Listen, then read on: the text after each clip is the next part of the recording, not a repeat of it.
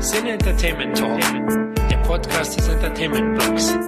Mehr Fan Talk über Filme und Serien.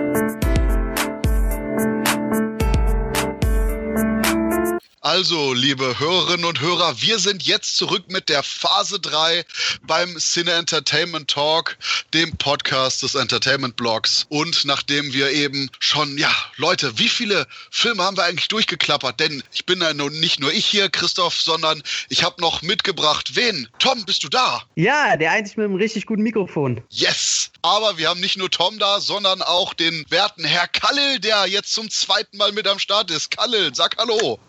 Servus aus München. Und ja, das ist der Punkt, wo ich jetzt einfach mal eiskalt sage, springen wir doch direkt in die Fluten der Marvel-Filme, die jetzt in den letzten paar Jahren die Leinwände überschwemmt haben. Denn Phase 3 startet ja gleich mit eigentlich so einer Art kleinem Avenger-Film in Form von Captain America Civil War. Also, wer will hier anfangen, Leute? Ach, ich überlasse euch den Vortritt, wa? Gut, dann gebe ich den schwarzen Peter ab an Khalil. Ah, okay. Ähm, also zur Handlung brauche ich ja jetzt wahrscheinlich nichts groß sagen. Ich finde es ziemlich gut, was äh, du erwähnst, Christoph, dass es äh, mehr oder weniger ein äh, kleiner Avengers-Film ist. Denn auch wenn Captain America im dritten Teil vom First Avenger im Mittelpunkt steht, äh, spielen doch ganz schön viele Superhelden äh, Nebenrollen, beziehungsweise vor allem auch der Konflikt zwischen Tony Stark und Captain America. Ah, vielleicht doch äh, ganz kurz zur Handlung. Nachdem in Sokovia quasi viel viel passiert ist, beschließt die UN mehr oder weniger, dass es Superheldeneinsätze nur noch geben kann ähm, gegen, wie soll man sagen, ja. Wenn es dafür ein Dekret gibt, wenn es dafür genau, erlaubt wird. Wenn es dafür ein Dekret gibt. Dem stimmt Tony Stark überraschenderweise ein bisschen zu, der äh, ja auch inzwischen ein bisschen äh, von äh, posttraumatischem Stress geplagt wird. Und dem gegenüber, Überraschung, ist äh, der brave Soldat Captain America, der das Ganze als Kontrollfunktion sieht und eigentlich so Who Watch the Watchman nicht ganz so sein Ding ist. Und ich muss sagen, also mir hat der Film echt richtig, ich finde es für die Phase äh, 3 ein super Eröffnungsfilm, eben aufgrund der Besetzung, weil äh, man sieht erstmal die Avengers natürlich. Spider-Man hat seinen ersten Auftritt im MCU-Universe, muss man, finde ich, ja auch noch erwähnen und dazu noch ziemlich cool. Also ich mag den Spider-Man im MCU-Universe und der Bösewicht wird unter anderem gespielt, also äh, Frank Grillo spielt kurz am Anfang mit, aber wen ich richtig gut fand, war Daniel Brühl als Helmut Baron Zemo, der jetzt kein also, Baron mehr ist. Der überraschenderweise kein Baron und kein Nazi mehr ist. Also, aber ich fand, der hat die Rolle, also so dieses Ma machiavellistische recht gut ausgespielt. Er hat keine Kräfte, er hat gar nicht dieses Ausspielen der, der Superhelden gegeneinander. Dass er da quasi wirklich, ähm, ja, so eine, so eine Saat sät, die ganz Ungutes mit sich bringt. Christoph, was meinst du zu dem Film? Ich fand den Film absolut fantastisch und gehe so weit und sage, das ist wahrscheinlich mit der beste Film des ganzen MCUs. Denn das ist der erste Superheldenstreifen, wo zig von den Spandex-Trägern auftauchen,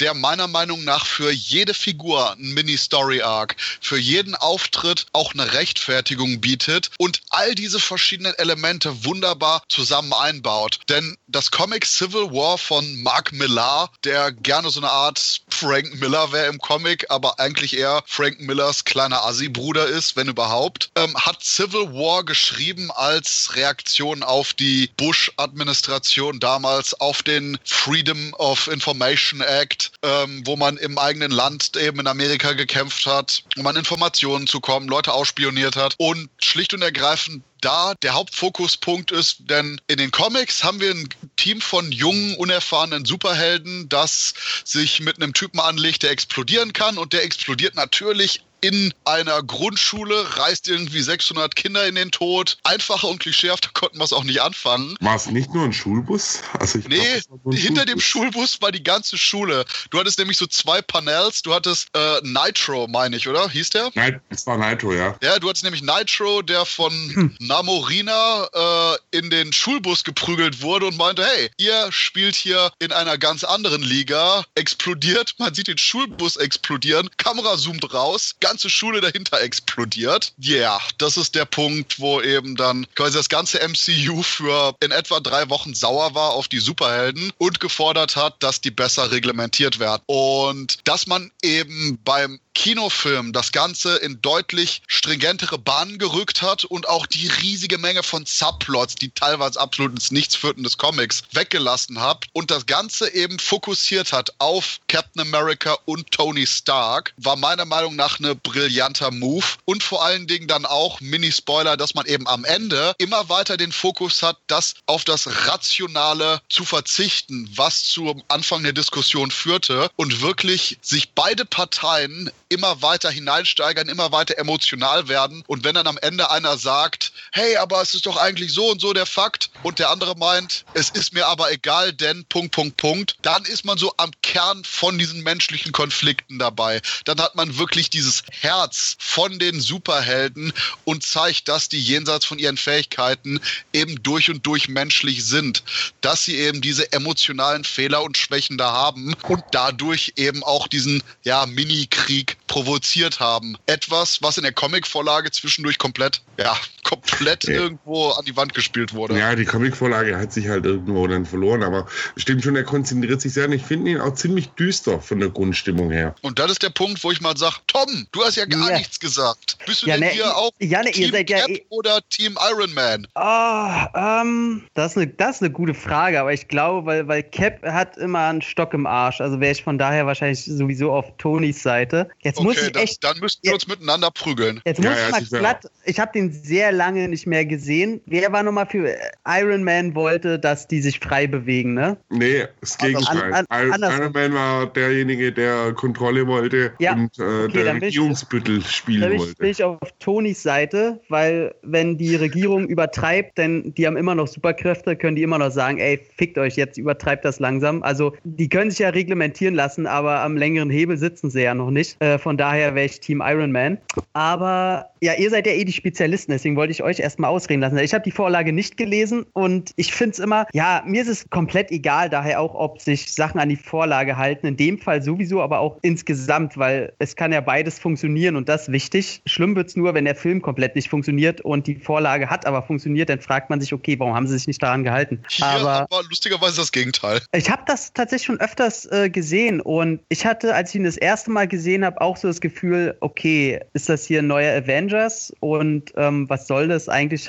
Denn keiner, also immer wenn ich jemanden frage, der sich jetzt nicht damit so spezifisch äh, auseinandersetzt wie wir, wenn der, wenn man von Civil War redet, man kennt auch immer nur den Namen Civil War und die Leute denken immer, es ist ein Avengers-Film, weil kommt ja auch im deutschen Titel vor und äh, das ist aber der dritte Teil von dem Ollen hier Captain America ist. Ähm, das fällt ziemlich weg und es fällt auch nicht auf. Ähm, Im Grunde könnte es auch irgendwo ein neuer Iron Man-Teil sein, weil es geht ja um die Fehde von den beiden irgendwo. Aber. Ja, ich finde schon, dass der Fokus sehr auf Captain America liegt. Also, hm. ja, nicht, nicht auf, auf beiden. Ich habe so nee, über, also, sehr auf den beiden liegt. Ich, ich finde sogar äh, so die Motivation von Tony Stark, die bleibt da eher ein bisschen. Also die von Cap ist deutlich mehr rausgearbeitet und, und ich fand die auch, ein bisschen zu einfach bei, bei Iron Man, weil er, ich meine, der ist ein erwachsener Mann, der schon ganz andere Probleme ähm, durch sein Heldendasein bestreiten musste. Ich weiß nicht, oder es war mir zu schnell abgearbeitet, ob er da sofort so ausgerastet wäre. Ähm, also mir hat da nur so ein, zwei Punkte gefehlt, dass ich sage, okay, ich kaufe es ihm ab, dass er jetzt so auf seinen Partner in Heldentum äh, so drauf drischt und die sich so sehr in dem Moment verfeinden. Das war mir ein bisschen zu schnell. Ich denke aber, man muss fairerweise eins sagen, das, äh, jetzt kommt der Psychologe, du hast nicht vergessen, dass der Tony Stark natürlich auch von Schuldgefühlen geplagt war, weil, weil äh, er ja letzten Endes den Ultron erschaffen hat und damit eine ziemliche Kette von Mist ausgelöst hat. Und, und, und das so ein bisschen so auch Selbstbestrafung in, in einer gewissen Form war. Oder die Furcht davor, dass sowas nochmal passiert. Ja. Und ähm, also da, da sage ich auch noch kurz, das ist auch etwas, was ich zwar finde, dass der Film selber auch gut rüberbringt, aber im Kontext noch wichtiger ist, dass eben, was Khalil sagt, wir hatten quasi die Filme vorher, war Arschtritt City für ähm, Tony Stark, der erst seinen PTSD hatte in Iron Man 3, dann Ultron erschaffen hat und beinahe das Aussterben der menschlichen Rasse dadurch erfordert, äh, herbekommen hat. Und anscheinend ja irgendwo zwischen Iron Man, Quatsch, irgendwo zwischen Avengers 2 und eben Captain America Civil War auch noch kurz Pepper Potts gesagt hat, hör mal Tony, äh, ich brauche jetzt eine Auszeit und dass erst recht nochmal dem tierisch an die Nieren gegangen ist. Mhm. Und dann auch noch irgendwie Miss, ich kenne dich nicht, aber zeig mir mal das Foto von deinem toten Jungen auf ihn wartet und ihm nochmal unter die Nase reibt, was er denn alles für eine Scheiße gemacht hat in letzter Zeit. Mhm. Aber habt ihr das Gefühl, dass, äh, ich gebe euch recht, dass die Probleme auf jeden Fall da sind in jedem Film, aber habt ihr das Gefühl, dass das quasi genutzt wird, dass man sagt, okay, von Film zu Film passiert ihm schon immer mehr Scheiße, damit wir ihm irgendwann emotional explodieren lassen können? Habt ihr das Gefühl? Also ich, ich finde, der Charakter von Tony Stark ist ja schon so ein bisschen so, so großes Kind irgendwo auch. Und ja, ja, ähm, ich finde, es wird, ich finde, es wird dann auch eben nochmal deutlich rausgearbeitet. Ganz kurz, ich denke, wir müssen uns auf eins einigen. Wir müssen hier spoilern. Okay, wir müssen ja auch über die Filme reden. Und ich finde, es kommt gerade am Schluss ziemlich deutlich rüber, äh, als eben rauskommt, als dieser Twist rauskommt, wo es Tony Stark nun, äh, dass der Winter Soldier die Eltern von Tony Stark vom, vermeintlich getötet hat, als er da unter Kontrolle war. Das ist das, dass das Tony Stark scheißegal ist. Es ist so ein richtig trotziges Kleinkindverhalten. Mir egal. Ich will. Sagt er ja sogar, ne? Ich, ich will, ja, genau. Ja, das war das, das, was ich vorhin meinte. Ich war mir nämlich nicht sicher, ob wir jetzt. Hatten wir bei den anderen gespoilt, aber. Ja, ja, ja wie, wie, die Sau. Okay. Also, Gut, ich finde, was, was aber auch noch wichtig ist, so als kurzer Einwurf, bevor wir uns da, dass Black Panther, der in der Phase 3 äh, sein Solofilm hat, da auch seinen ersten Auftritt hat und, und auch eine ziemlich, ja, äh, ziemlich wichtige Rolle spielt, weil sein Vater wird ja äh, bei einem Anschlag getötet und, und äh, T'Challa wird ja T'Challa wird ja auch von Rache getrieben, das merkst du auch. Ja, ist ja ist, ich will auch gar keinen, ich wollte gar keinen großen Negativpunkt ähm, reingrätschen, weil ich auch sagen muss, ähnlich wie Christoph, ich streite mich immer selber mit mir so ein bisschen, ob äh, Civil War oder äh, Return of the First Avenger äh, mein Lieblings-Marvel ist. Ich glaube eher Cap 2, aber zusammen, also Cap 2, Cap 3, ich meine, ist auch selber Regisseur oder Re Regisseure-Duo, Brüderpaar. Das kann man irgendwie als ein Ganzes sehen, weil der Stil ja recht ähnlich ist. Das ist für mich irgendwie immer wie so ein Doppelteil und die sind schon an der Spitze auf jeden Fall. Ähm, was, Definitiv. Da sind so ein, zwei Momente manchmal bei, wo ich sage, okay, jetzt ist too much. Ich hätte zum Beispiel einen riesen Ant-Man hätte ich komplett nicht gebraucht. Das war mir ein bisschen, dadurch, dass der Film so schön geerdet war und es wirklich um was ging, war das für mich so ein etwas zu großer Comic-Moment in dem ganzen Gewust. Aber da hat, da hat, da hat eine mit Autos rumgeschmissen. Also. Ja, genau. äh, also, sorry, ich meine, äh, gerade dieser Kampf, auf den du dich da beziehst, den fand ich, also auch, dass das. Äh, der ist auch geil. Also, nein, der eben, dass jeder wirklich seine, seine, seinen Auftritt hatte, sein, sein Gimmick, seine Kräfte präsentieren konnte und eben auch beim Ant-Man, du eben dieses, was ja ein bisschen auch später kommt, dass er eben nicht nur klein werden kann, sondern groß und dieses Großwerden fand ich verdammt cool, muss ich echt sagen. Nee, ja, mochte, aber ich, ich, ich, mochte ja den, den, Gegensatz tatsächlich, das kam ja im Trailer schon immer so als großes Marketing letzten Sekunden vom Trailer, wo sie aufeinander zurennen. Und da fand ich immer geil, wie am Anfang die Leute alle so gehatet haben, ja hier, guck mal, das ist das Bild aus dem Trailer und dann immer darunter ein Bild vom Comic gepostet haben, wo Tausende aufeinander rennen. Und dann sieht man aber mal im Film, was daran einfach besser ist, wenn einzelne Personen gegeneinander kämpfen. Dass das einfach viel weniger CGI-Gewusel ist, sondern wirklich jeder seine Momente bekommt. Definitiv. Also der hat da wirklich Spaß gemacht, auch wenn der Flughafen Leipzig eine interessante Darstellung war. Mhm, ja. ja. Wo, Und äh, ich muss, bei einem wollte ich noch widersprechen. Ich, das ist mein Ach. einziger Negativpunkt. Danach lasse ich Christoph seine Bühne. Ich mochte Daniel Brühl nicht. Den fand ich super. Aber ich liebe auch Daniel Brühl, muss ich echt sagen. Also ich mag ihn total und ich fand eben, dass man da nicht so einen schnurrbartzwirbelnden Irren genommen hat, sondern wirklich, ja. äh, wirklich ein, äh, ein bisschen so ein Bubi, äh, der aber auch, weißt du, eins der großen Themen in diesem, in diesem ganzen äh, Film ist ja eigentlich, wir es genau einem Drache. Und genau das ist der Punkt, wo ich eiskalt reingrätsche und sage, denn der ganze Civil War Streifen ist eben eine Meditation über das Thema Rache. Wir haben das am Anfang direkt drin mit Black Panther, der eben sich an Bucky rächen will und interessanterweise dann zwischendurch so fast beim zweiten Drittel den Switch, wo nämlich das Ganze übernommen wird von Tony Stark, der eigentlich gar nicht so sehr gegen seine Freunde vorgehen wollte, doch noch quasi für die Regierung arbeiten möchte, aber definitiv nicht mit voller Härte zuschlägt. Und in dem Moment, wo Black Panther eben lernt über das eigentliche Schicksal des in Anführungszeichen Schurken, lernt, wie die Rache auch unseren Schurken verdreht hat und wie sehr sie ihn auch wirklich von innen auffrisst, wo dann eben hier T'Challa, Black Panther, aktiv nicht nur seine eigene Rache ablehnt, sondern auch den Schurken selber rettet und damit am Ende sogar zeigt, dass er in Anführungszeichen der bessere Mann im Gegensatz zu Tony Stark ist, der eben immer weiter und immer tiefer in das Loch fällt der Emotionen, immer mehr hasst und immer heftiger zuschlägt, so dass am Ende ähm, es gibt einen poetierten Moment, wo Cap kurz innehält, wo Tony Stark am Boden liegt, aber dann Stark auch meint, hier schlag doch zu Beende ist und Cap regelrecht irritiert ist, dass Tony Stark in diesem Moment an wirklich diesem unglaublich düsteren Platz angekommen ist und auch wahrscheinlich der extremste ist von allen, die da rumgelaufen ist und in dem Moment eher noch eben Zemo gleicht als eben seinen Superheldenkollegen. Aber dass der Film auch gleichzeitig immer noch zeigt, dass da wieder ein Weg aus diesem Schlamassel existiert, ist das Ganze ein exzellenter Streifen über Rache. Ich meine, fuck, ich liebe Charles Bronson Filme oder generell Rächerstreifen und dass das so pointiert hier bei Civil War eingebunden wurde, ganz abgesehen von den coolen Superheldenkämpfen und sogar manchen richtig putzigen Szenen, wo zum Beispiel Captain America sein erstes Mädchen küsst. Super Moment, wo im Hintergrund Falcon und Bucky sich freuen, dass Cap endlich mal eine abkriegt und dass eben all diese Elemente verbunden sind in dem Film, super gemacht. Und da deshalb emotional quasi noch viel größerer Spielraum existiert, würde ich Civil War vor Captain America 2 vorziehen, weil er ist genauso gut, nur noch mit mehr Variation. Ah, ich finde es immer niedlich, wie, wie gerne du die aufgehst in diese es ist, weil für mich ist es einfach nur, ja komm, ist ein Comicfilm, da hauen sich ein paar auf die Fresse und der nimmt sich halt auch ein bisschen Zeit, seine Charaktere zu erklären, passt schon.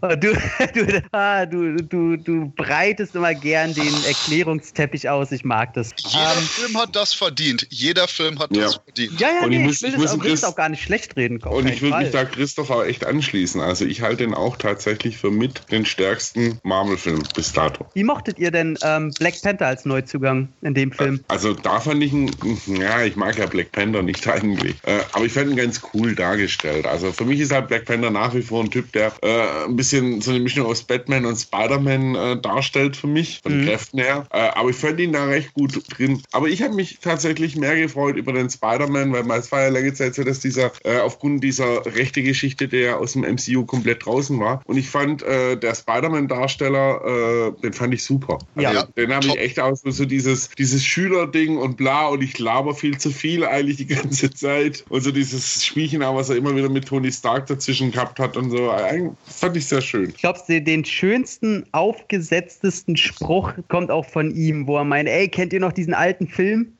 wo er, wo er riesen Ant-Man halt äh, niederringen will. Ja. Wo er, wo er meine, kennt ihr noch den alten Film, wo sie, wo sie die Roboter mit dem, mit dem Seil die Beine da irgendwie zum Stolpern bringen? Meint er, das Imperium schlägt zurück? Wie alt ist der Junge? Ja. fand, fand, ich sehr gut. Ja. Und tatsächlich mochte ich äh, Black Panther mochte ich da auch. Also kann ich dir anders halt, sagen. Er kam halt Badass rüber. Also er kam halt auch Badass rüber und äh, auch so die dezente Spur von aristokratischer Überheblichkeit. Mhm, genau. Also ich mochte es auch mit den, den diesen kleinen äh, Politik Kriegstrang da mit seinem Vater und so weiter, ähm, dass da wieder in, auf, in die Realität so eingegangen wird oder in die Pseudorealität, ähm, finde ich sehr, sehr generell dafür, dass der Film auch, der geht schon lange, ne? Geht er seine 150 Minuten oder so? Ja. ja also der, der ist bei, bei so einer Minutenzahl so kurzweilig zu sein, das, das schaffen so wenig Filme. Von daher große, große äh, Liebe für den Civil War. Ja. Ähm, das ist der Punkt, wo ich nochmal zum Abschluss den lustigen Moment, ich weiß nicht mehr genau, wo versteckt sich Bucky und wo taucht plötzlich irgendwie irgendwie die deutsche Polizei auf. Oh Gott, es war, also ich glaube, die jagen ihn durch Berlin, aber er hängt erstmal in Frankfurt oder so. Was, was nicht irgendwo im Ostblock auch? Also das ja, war- des- deswegen, das war ein ganz anderes Land, wo Bucky untergekommen ist und quasi dann irgendwo in so einer Zeitung sieht, dass er gejagt wird, nach Hause geht und dann, dann plötzlich irgendwie die Hamburger Polizei oder so auf der Matte steht, wo du echt denkst, so nein Leute, Europa ist nicht ein Land.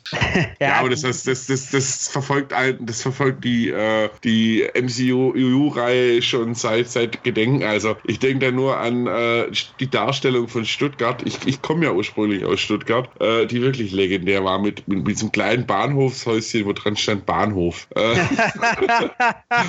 ja, aber ganz ehrlich, also aber das- es ist, es ist ich, mag, gegönnt. ich mag das eher, also weil es halt so ein Running Gag ist, schon von amerikanischen Filmen. Es gehört mittlerweile dazu, dass die es nicht gebacken kriegen, europäische Länder auseinanderzuhalten. Und ich glaube, das ist der Punkt, wo ich äh, absolut überleite. Und wenn man schon europäische Länder nicht auseinanderhält, warum sollte man dann auch irgendwie, ja, ich sag mal so nordische Mythologie oder auch Leute aus dem Himalaya, Himalaya auseinanderhalten? Und das ist nämlich der Punkt, wo ich zu Dr. Strange zu sprechen komme, der eiskalt aus einem der ja bekanntesten Figuren vom Himalaya, dem großen Alten, jetzt irgendeine nordeuropäische Frau macht, weil wir den Film sonst nicht in China verkaufen können. Aber ich fand die da, also ich fand die eigentlich gut, muss ich, muss ich sagen. Tilda Swinton ist, ist eine tolle Schauspielerin und äh, mein Gott, ich fand's okay. Also es ist ja nicht so, dass der Asian One jetzt um, in den Comics, vielleicht sollten wir erstmal über den Film reden, bevor wir die Figuren zerpflücken, fällt mir gerade so spontan ein. Der Punkt an der Sache ist, dass ich quasi eigentlich nur den Kritikpunkt habe und ansonsten sagt Dr. Strange ist abgesehen von Captain America 1 die bestgelungenste Origin Story im MCU, fand ich. Absolut, sehe ich auch so. Ich muss sagen, ich bin ja ein, ein bisschen so ein, so ein ja, ich, ich stehe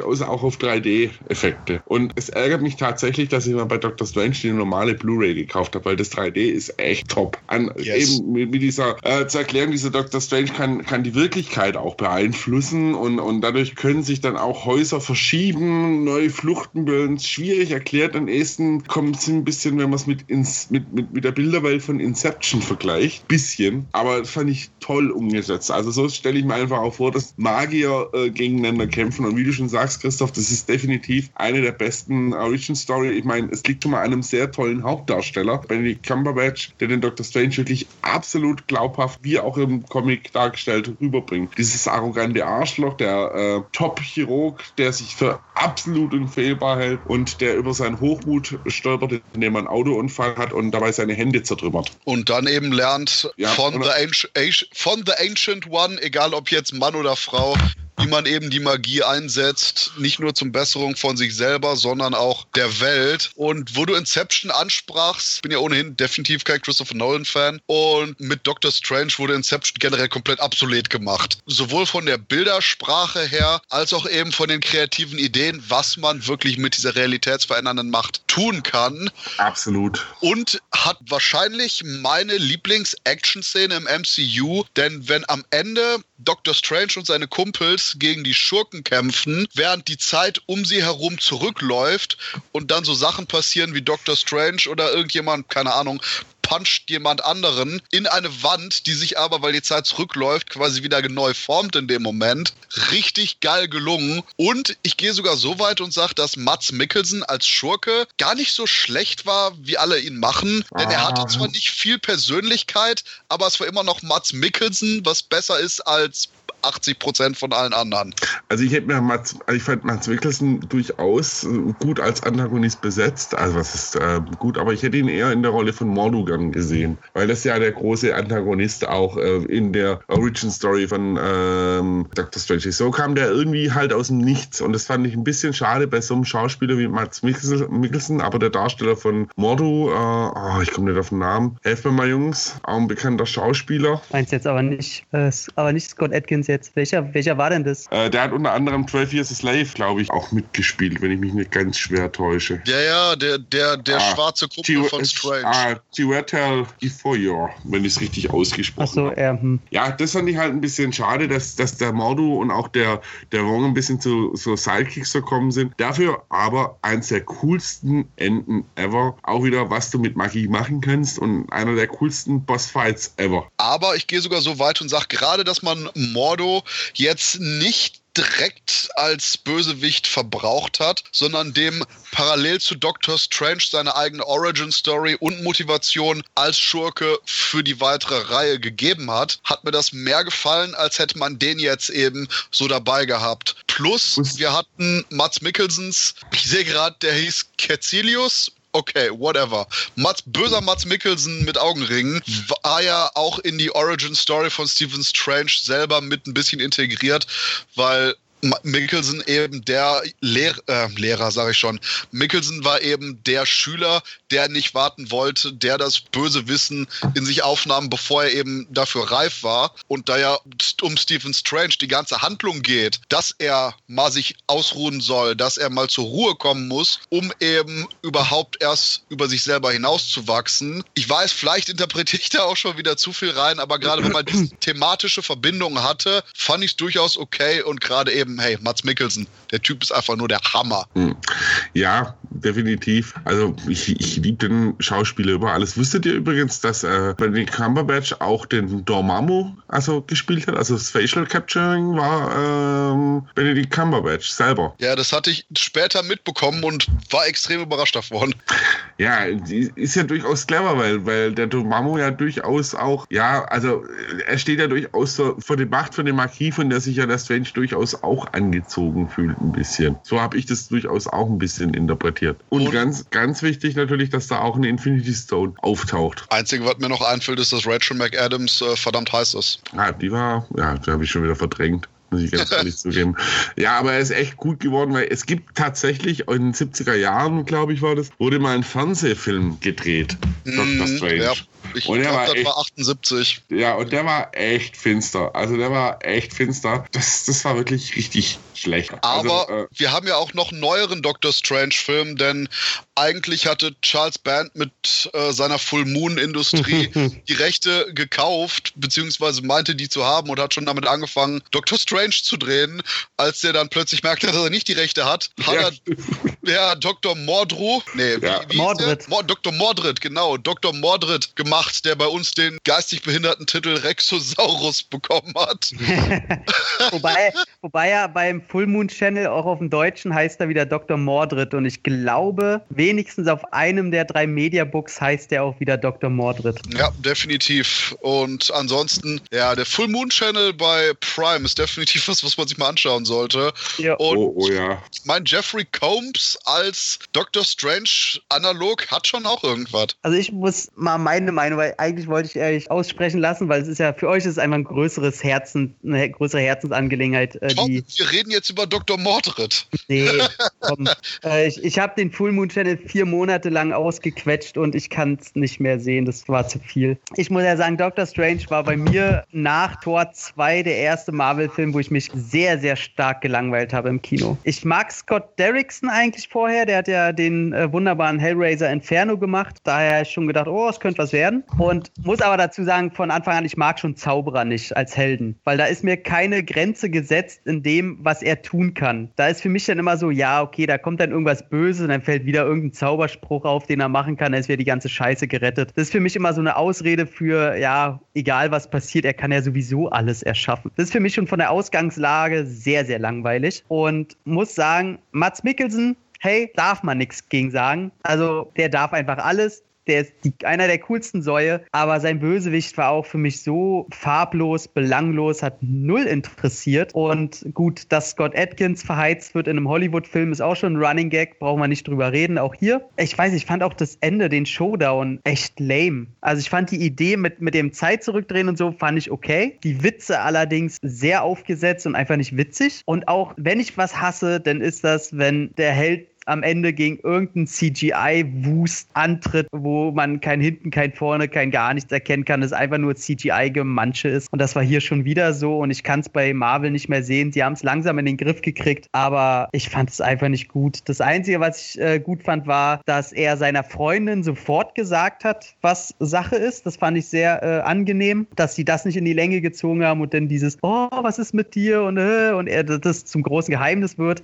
Das hasse ich immer noch mehr, dass den Fehler haben sie zum Glück nicht begangen. Aber ich finde den sehr, sehr, sehr mittelmäßig, den Film. Nicht Tor 2 schlecht oder so, aber der ist schon eher der weniger guten für mich. Aber ist hier nicht quasi gerade das Ende eben nicht der Ist die Kampf Art- gegen den CGI-Wust? Äh, doch, das ist ja das. Also ich meine jetzt nicht den Kampf in, äh, in den Straßen, der ist ja kurz davor. Ja, ja, ich, ich rede jetzt ganz am Ende mit Dormammu, weil du hast ja wortwörtlich, dass Doctor Strange nicht wirklich gegen ihn kämpft. Das war ja der ganze Gag der Szene. Ja, aber es ist ja quasi schon der Showdown. Also das ist ja schon das Ende. Ist ja im Grunde ist es der große Endgegner. Er kämpft halt nur nicht gegen den, er quatscht ihn halt zu. Und ich weiß nicht, das ist für mich, ja, okay, da stand dann Cumberbatch wieder vor einem Greenscreen und ja, super. Nee, gibt für mich nichts. Das ist, ich stehe einfach ähm, auf Showdowns, wo wirklich was zu Bruch geht und was passiert. Und äh, ich brauche was Haptisches und das war einfach wieder so CGI-Quatsch. Benedict Cumberbatch ist mehrfach zu Bruch gegangen im Showdown. Ja, schön wär's, dann hätten wir keinen zweiten Teil. Oh. Ähm,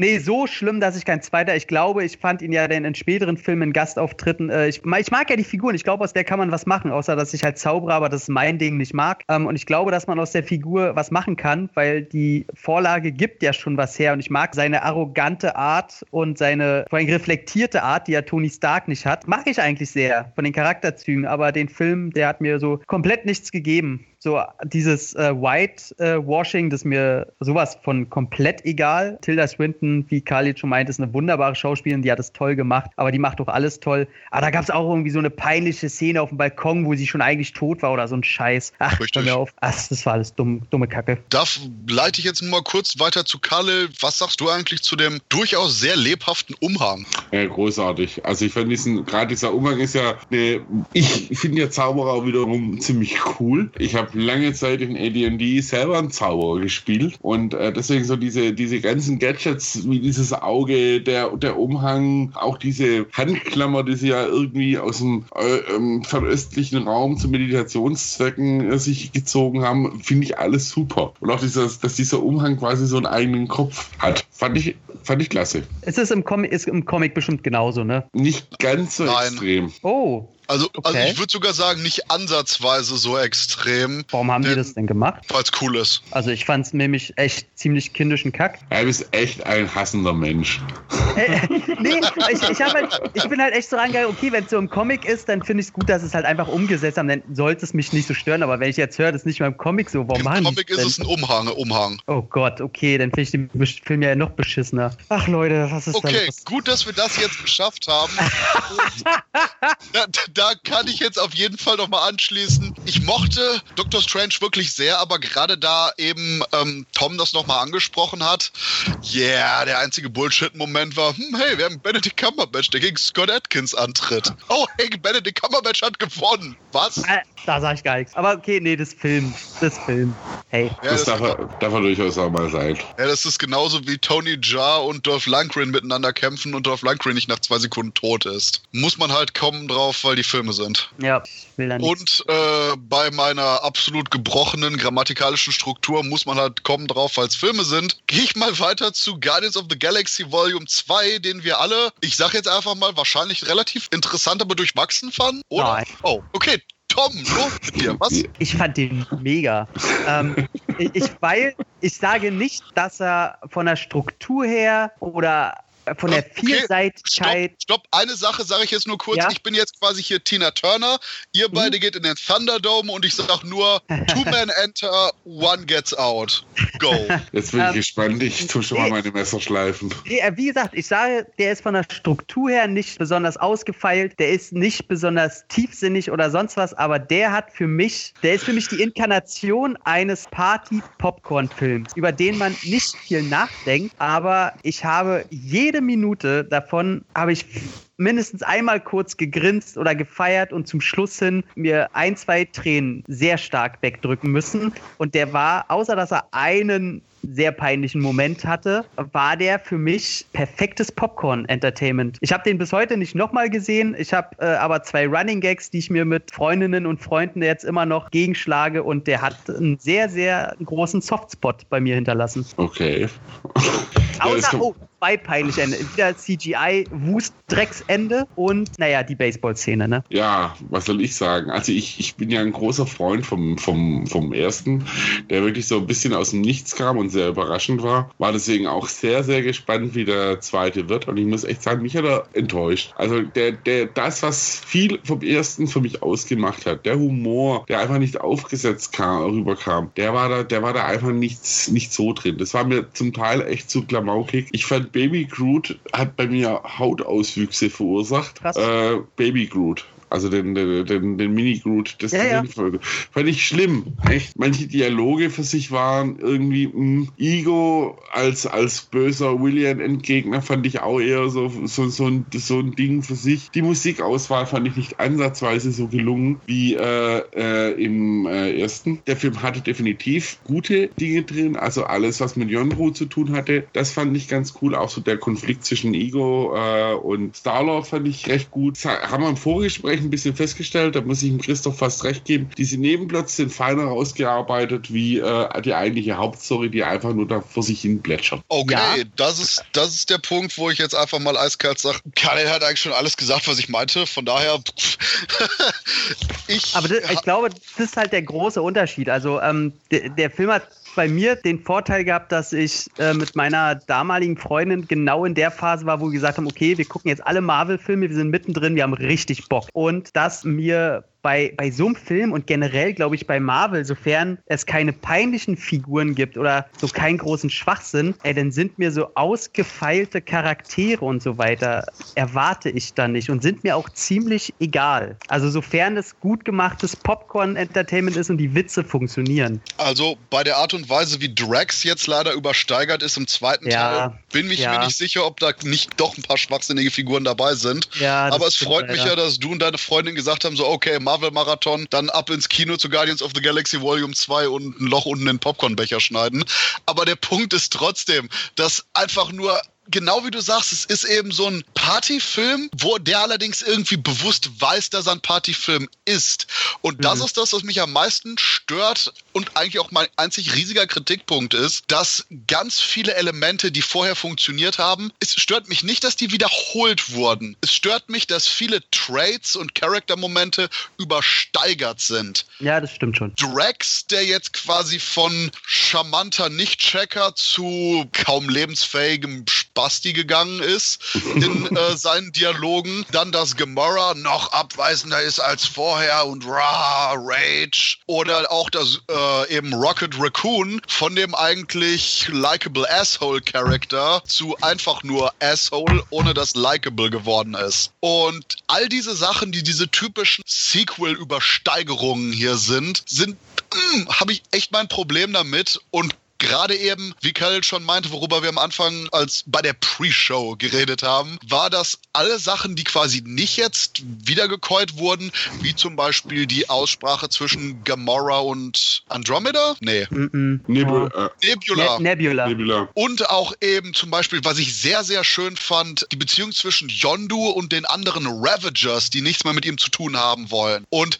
diese ganzen kleinen Subplots fand ich wirklich richtig gelungen. Die Bildersprache ist gleichzeitig ebenfalls exzellent. Genauso wie bei äh, Doctor Strange, wo das 3D großartig war. Mein Gott, die Sequenz, wo die ankommen auf Ego, dem lebenden Planeten und diese komischen 70s LSD Space Bubbles überall sind. Wow, in 3D sah das fantastisch aus. Und ich mochte auch das Verhältnis zwischen eben Star-Lord und Ego, wenn es jetzt nicht gerade so extrem in die Popkultur-Hommage-Richtung ging. Bin mir nicht sicher, ob ich den Auftritt von David Hasselhoff mag oder nicht. Ah doch, das war schon super. Also generell diese ganzen kleinen Nebenrollen, wie die besetzt sind, fand ich sehr schön. Also ob es ein Sylvester Stallone ist, äh, Michelle Yeoh ist, ähm, Miley Sirius, also der ist überraschend gut besetzt eigentlich in diesen Mini-Mini-Rollen. Ja, aber, aber das meine ich. Wenn die wirklich Rollen haben, war das super. Stallone war saugeil und Michelle Yeoh auch. Das, das ist auch nicht die Frage. Ich, die, nur dieses Popkultur-Anspielung, wie wir haben jetzt David Hasselhoff, der einfach da ist. Wir haben einfach nur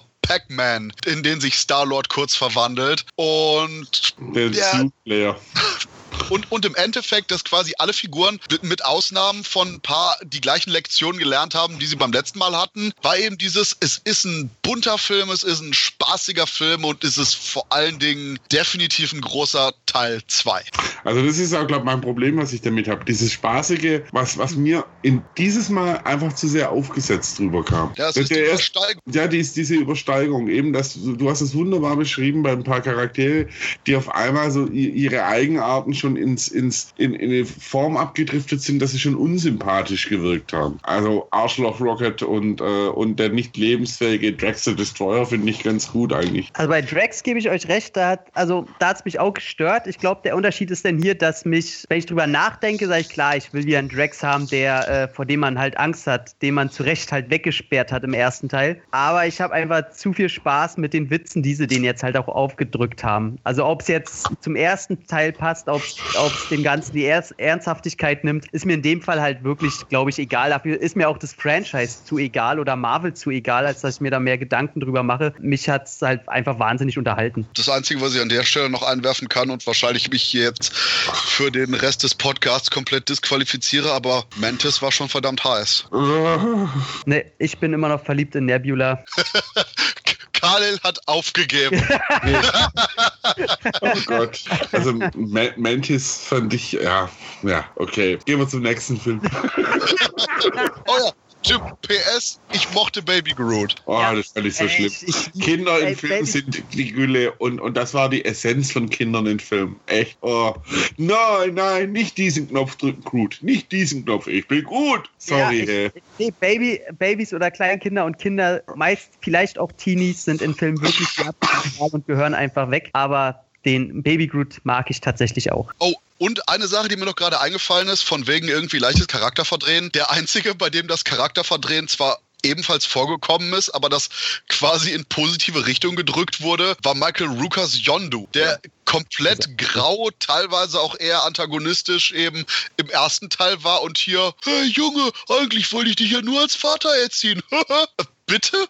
Bei Ja, Sachen habe ich mich echt gewundert, wie sehr Teil 2 forcieren will, dass eigentlich so die ganze Terroraufwachsen von Star-Lord ja doch irgendwie eigentlich niedlicher Spaß war, yo. Wo, wobei ich tatsächlich diese Yondu-Wandlung, die war okay für mich. Also es war schon, die war okay. Also Die, die Wandlung war okay, nur dass man teilweise auch mit Sachen, die bereits im ersten Teil etabliert wurden, als ich hatte Angst, dass ihr mich fresst, hier, hey, wir haben das nur als Scherz gemeint. wir, haben, wir haben dich quasi nur fünf Jahre lang damit terrorisiert und den Gag nicht aufgelöst. Die, die Kleinigkeiten. Die, ich mag die Wandlung auch und ich fand, das Ende war durchaus emotional und sehr schön gelungen. Nur es war, es hätte auch funktioniert, wenn man es nicht so sehr forciert hätte. es war auch tatsächlich, also wie gesagt, ich fand ja die Musik im ersten doch die Spur besser, aber da Father und Son war ein super musikalischer Einsatz. Was mir übrigens auch noch zu viel war, war waren die Endsequenzen. Fünf fucking Endsequenzen waren dann doch ein bisschen gut, also ein bisschen zu viel für mich irgendwie. Echt? So viele hatte der? Ja,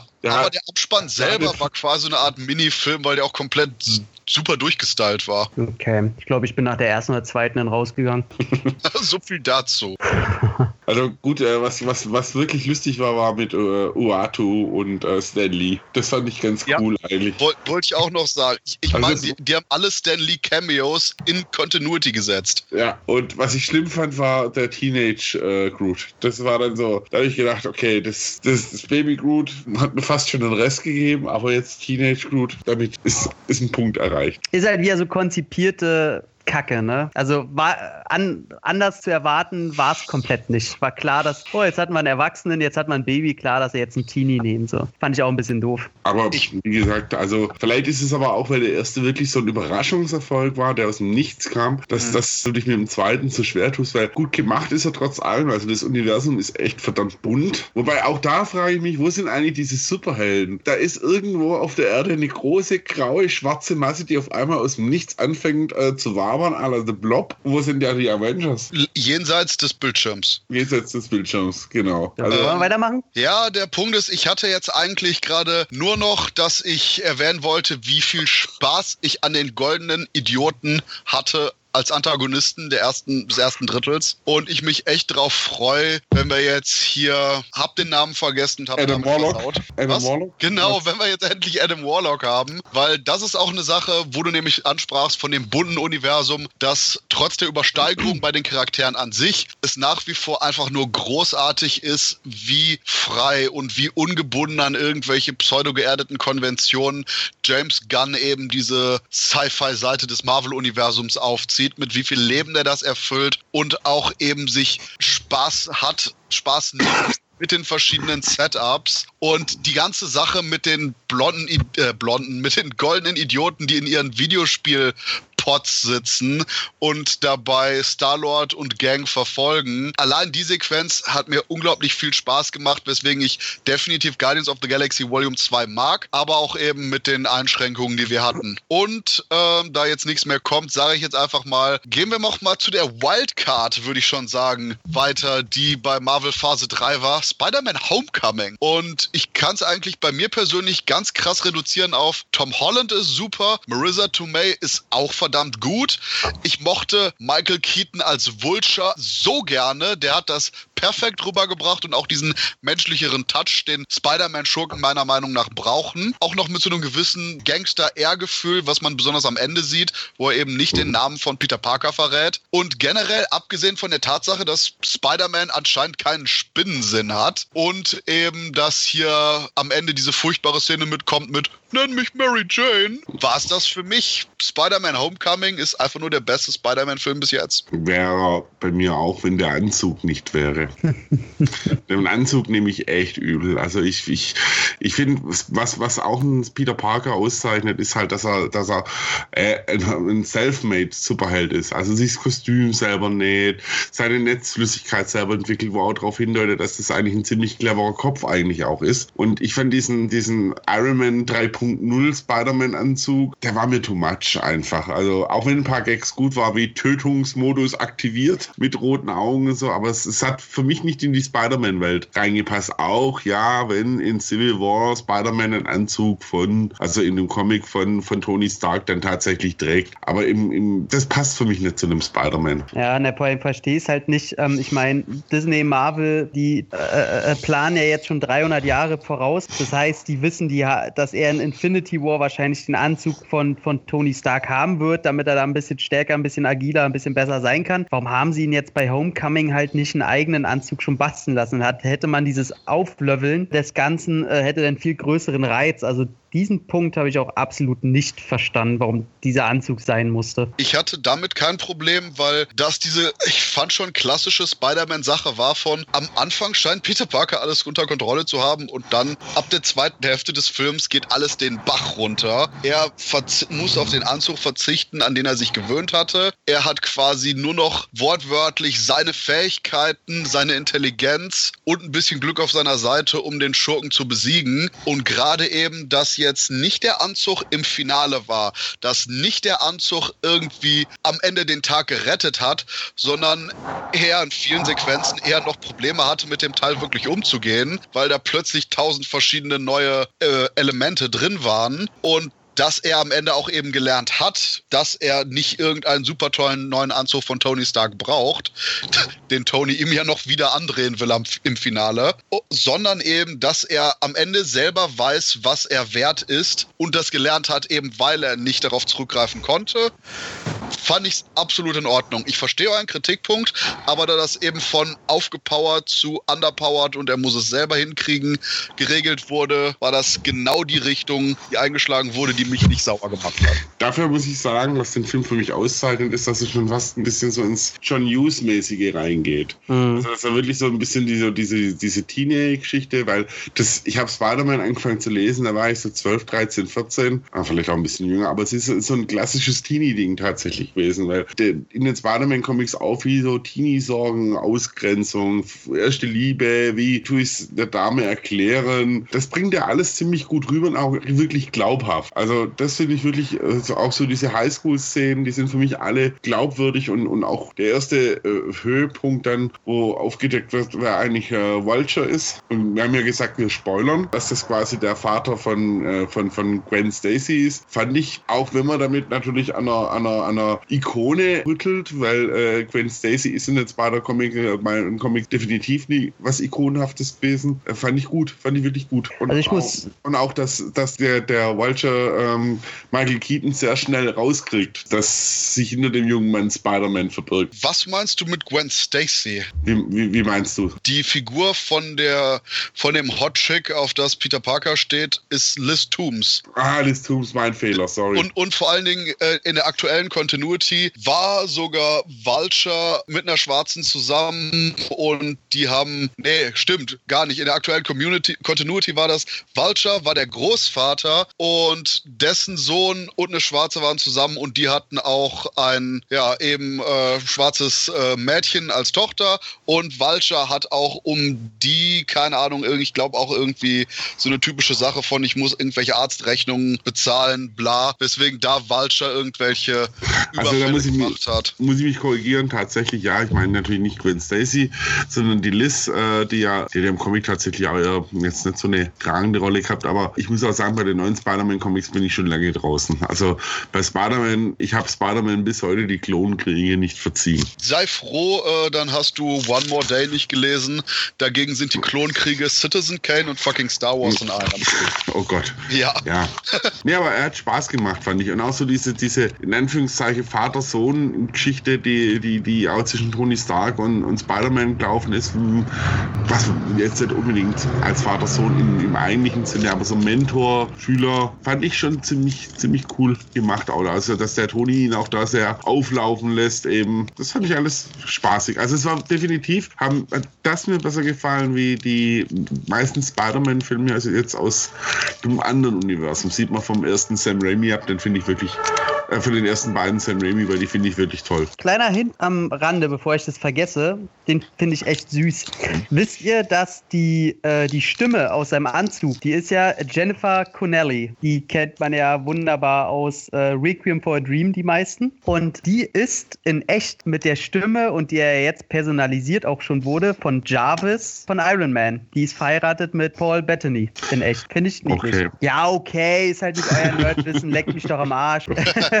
Ja, ja, wobei Jennifer Connelly würde ich jetzt sogar schon fast sagen, hey, entweder haben wir hier Labyrinth oder eben Anglis Hulk. Ja, Jennifer Connelly ist, ist, ist ein äh, Zuckermäuschen, aber tatsächlich, wo er sie angesprochen hat, ich muss sagen, Marissa Tomei als May, Tante May, ich weiß nicht. Die ist einfach zu sexy. Das ist für mich keine Tante May. Aber dann Ja. auch innerhalb des Films sexy ist und Tony Stark sich an die Raden wirft, habe ich in der Sekunde sofort alles verzogen. Also, Ja, ja, ja, das stimmt schon, das ist auch witzig. Ja, aber stimmt schon, ich gebe John recht. Tante May ist normalerweise irgendwie so was Grauhaariges, Übervorsichtiges und, nicht so eine Power-Feministin, wo man denkt so, okay. Genau, also ich mag die Rolle auch und die ist auch lustig geschrieben und so. Aber ja, ist ja schön, wenn sie eigene Sachen probieren, aber das hat so, so einen komischen Beigeschmack irgendwie, der mir nicht gefällt. Aber ich muss auch sagen, Michael Keaton, dass der den Vulture spielt, das ist ja so wunderbar Meta. Von wegen Batman und dann hat er ja seine Rolle in Birdman quasi irgendwie ein bisschen persifiliert. Hilf mir mal, ich habe gerade Wortfindungsstörung. persifliert, Dankeschön. war richtig. Dankeschön. Und denn jetzt darauf nochmal den Vulture spielt, ist einfach so großartig. Und Lieblingsszene, wo er in dem, in die Beine zum Ball fährt und natürlich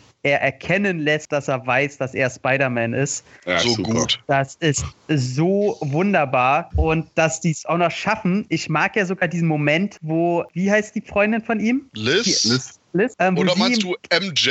Nee, nee, Liz. MJ ist super in dem Film. Die sind ja auch in echt dann irgendwie zusammengekommen. Aber Liz, wo sie ihm denn in der Situation auch so ein Handybild zeigt von irgendeiner süßen Katze oder so. Oh, guck mal hier, wie süß. Und er nur den, den Vulture angucke. Ja, oh, wie süß. So, ey, es ist ein wunderbarer Moment, wo du merkst, ey, Peter hat gerade richtig Schiss. Der, der, in dem Moment kriegt er genau gerade mit, was es heißt, wenn er sich halt mit solchen Leuten einlässt. Und das ist wunderbar. Und leider hat der Film davon nicht mehr Momente, weil ähm, als ich ihn dann das zweite Mal gesehen habe, fand ich ihn schon gar nicht mehr so toll wie beim ersten Mal. Aber ähm, endlich mal wieder keine Zauberer und keine Welten werden zerstört, sondern ein bisschen Teenie-Drama an der Schule. Und ich habe mal eine Frage. Und zwar kommt ja am Ende raus, ja hier bla bla, nenn mich MJ. Und der Regisseur hat aber gesagt, das ist nicht die Mary Jane, die ihr aus den Comics kennt. Ja, es ist einfach nur geistig behinderter Fanservice. Was ist denn das für eine, also so eine grenzdebile, der verdient einen Schuss ins Knie. Was ist das denn? Ich habe keine Ahnung, was das ist. Und gerade weil die Figur mir teilweise echt auf den Sack ging,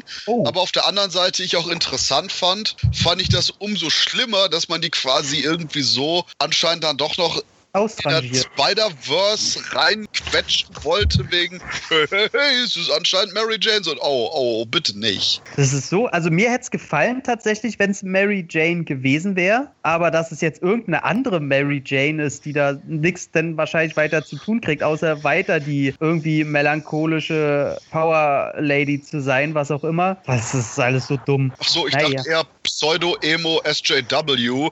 Ich, ich bin immer noch nicht sicher, ob ich über den Moment Moment lustig finden sollte mit dem, ich gehe nicht in den Turm rein, weil der von Sklaven gemacht wurde, oder ob der mich voll annerven soll. Ich bin immer noch nicht sicher dabei. Nee, das stört mich nicht, weil die zeigen halt Kids in der Highschool so, die sind halt so. Also das, Arschlöcher, ähm, richtig. Ja, natürlich sind es Arschlöcher, machen wir uns nicht ja. vor. Ähm, von daher finde ich da die Einstellung ganz okay. Ähm, und ich mag auch ihren Charakter und, ich, der ist, und sie spielt es gut und ich finde sie auch unterhaltsam und es ist schon so oberflächlich gut geschriebenes Teenie Dome oder wie man das auch immer nennt. Ähm, ist, schon, ist schon alles okay was ich auch gut fand, das hast du ja jetzt gerade auch ein bisschen erwähnt schon, dass das Ganze halt sehr geerdet war. Dass es jetzt, jetzt irgendwie mit Welten kollidieren und, und graue Massen fließen irgendwo raus, lebende Planeten, sondern es alles auf einer sehr menschlichen Ebene geblieben ist und auch die Motivation vom, von Vulture eigentlich eine, eine menschliche war, dass er im Endeffekt seine Familie versorgen wollte und, und halt irgendwie auf einmal blöd dagestanden ist, so nach dem Motto so, jetzt bist du halt pleite, weil du da in was investiert hast und dich auf Leute verlassen hast. Also das fand ich schon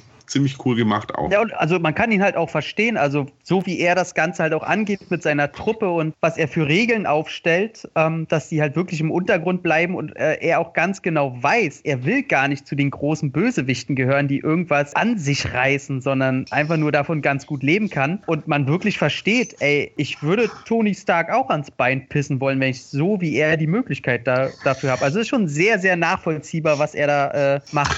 Wir sollten Tony Stark echt langsam in den Knast sperren, her, weißt du, was, was der alles auslöst. Ja, Wobei die ganze Sache mit Walcher, einzige, was mich wirklich gestört hat, ist der Moment, wo er irgendwie einen von seinen erschießt. Ich meine, ich kann es auch im Film verstehen, wo eben er quasi erpresst wird von, ey, du gibst mir Geld oder ich gehe zu den ah, Behörden und bla. Nur und Walcher ist so ein interessanten Charakter, dass ich fast schon gerne diesen verständlichen, aber doch irgendwie klischeehaften Moment eigentlich nicht unbedingt gebraucht hätte da, um das Ganze noch grauer, noch differenzierter zu halten, dass ja. man nicht diesen Vulture killt einen von seinen eigenen, auch wenn die Begründung durchaus Sinn macht, Moment eben an der Situation hat. Ich hätte auch lieber so, so einen Michael Keaton-Moment, wo er einfach nur vor ihm steht und sagt, ja, okay, mach's mal, trau dich mal. So. Und dadurch der andere, man weiß, okay, der andere wird ihn nicht verraten. Also es hätte mir schon gereicht.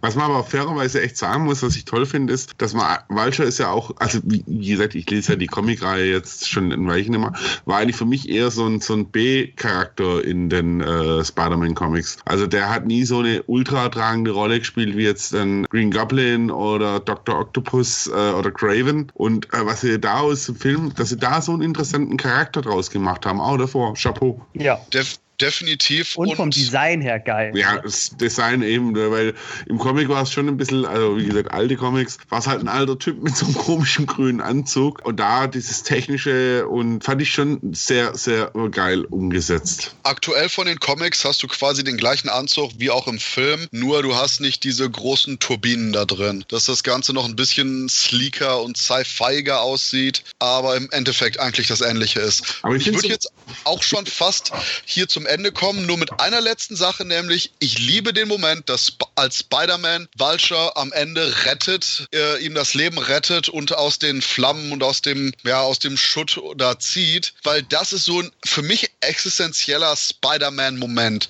Die Aktion an sich, das Verständnis mit dem Schurken sogar, dass man da eben bei beiden Figuren die Menschlichkeit hat und wie ihr eben schon sagtet, nicht diese alles weltzerstörende ja, Abgefahrenheit habt, sondern eben im Endeffekt Endeffekt, wenn man es runterbeult, die Probleme von zwei Menschen, die durchaus besondere Fähigkeiten haben, aber eben doch absolut jemand ist, bei dem man nachvollziehen kann, warum er so agiert, wie er es tut. Ja, ich fand den Schlusskampf äh, insgesamt ein bisschen lame, aber äh, von, der, von der Ausrichtung charakterlich, was du meinst, äh, fand ich auch sehr gut, dass sie es nochmal klargestellt haben. Mhm. Okay, mit diesem mm leiten wir zu dem mm Film von Phase 3 über. Thor Ragnarok, weil wir jetzt nicht sagen Thor Tag der Entscheidung, das ist fucking lame. Und ja, Thor Ragnarok, ich habe mich, glaube ich, tausendmal dazu ausgelassen, habe ich das Gefühl. Deswegen ganz kurz eine einzige Sache. Der Film hat viel Humor, der Film ist sehr schön bunt, der Film hat coole Momente, aber dadurch, dass er am Ende, wenn Asgard zerstört wird, nicht für 30 gottverdammte Sekunden die Schnauze halten konnte, sondern du, Asgard wird zerstört in Panoramaaufnahme, Umschnitt auf den lustigen Steinmensch, der was Lustiges sagt. Diese Ähm. Sache war der Punkt, wo bei mir das Zünglein an der Waage war, wo ich gesagt habe, Fuck you, Movie. Du hättest jetzt einfach nur die Klappe halten können. Und ich hätte gesagt, der Film hat viel Humor. Für mich manchmal ein bisschen zu viel, aber war doch gelungen.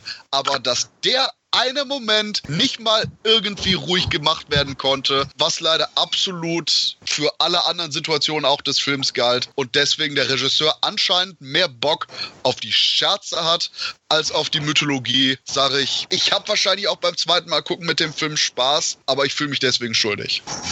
Äh, ganz kurz, ich habe ihn noch gar nicht gesehen. Von daher bin ich jetzt auch schon mal außen vor. Immerhin, ich habe mal neulich in den zweiten Teil reingeschaut, obwohl ihr mich gewarnt habt. Ihr hattet recht. Also war echt, ich, fand, äh, ich bin durchgesprungen und habe gedacht, was für ein Scheiß. Was für ein unglaublicher Mhm. Scheiß. Und deswegen bin ich jetzt auch aus Tor Ragnarok erstmal raus und äh, nutze das für eine Pinkelpause. Also ist halt auch das Ding, Tor oder Tor 3 hatte den wahnsinnig großen Vorteil, dass mir keine Reihe aus diesem Marvel-Universum unwichtiger sein könnte als Thor. Ich finde die Figur, oh Gott, der ist so scheiße langweilig. Und äh, die Filme sind auch einfach Grütze. Und dadurch kann der dritte Teil einfach machen, was er will.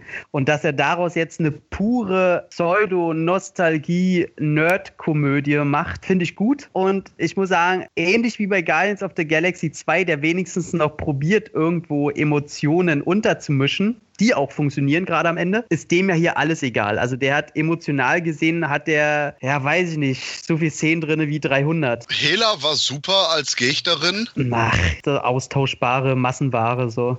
Ach komm, Ähm, Nee, die kann gut schauspielern, die Frau, aber der, also vielleicht ist der Charakter auch in den Comics gut, weiß ich nicht, aber das, was ich da gesehen habe, aus irgendeinem Grund, auf einmal gibt es irgendeine andere Backstory, von die vorher natürlich nie erwähnt würde, klar, weil Odin angeblich ewig gelogen hat, fand ich alles weit hergeholt und äh, 0815, äh, Hauptsache wir können irgendeinen Bösewicht herzaubern. Sie hatte eine einzige Szene, wo sie kurz ein bisschen rumkämpft, da ähm, fand ich alles so ein bisschen, äh, nee, die war mir nicht böse genug, die hatte keine großen Szenen gehabt, die war allerdings auch nicht schlimm. Also die war auch jetzt, äh, wenigstens war es mal ein Bösewicht wieder zum Anfassen. aber schlimm war's. Oh, hey, guck mal, wir haben Thors komplette Kumpel. Whoops, die killen wir innerhalb von zwei Sekunden. Oh ja. Was soll's? Oh ja. Was für eine Scheiße. Oh ja, das fand ich tatsächlich schlimm, weil diese Kumpelbrigade da, die war tatsächlich einer der wenigen wirklichen Pluspunkte in dem Film, wo auch tatsächlich jeder Charakter für sich in den paar Minuten, die sie hatten, sehr unterhaltsam waren und dieses Band man schon gespürt hat und die hat eine sehr, sehr gute Chemie. Und da die so wegzukicken, vor allem weil es nicht nötig gewesen wäre, weil er ja äh, quasi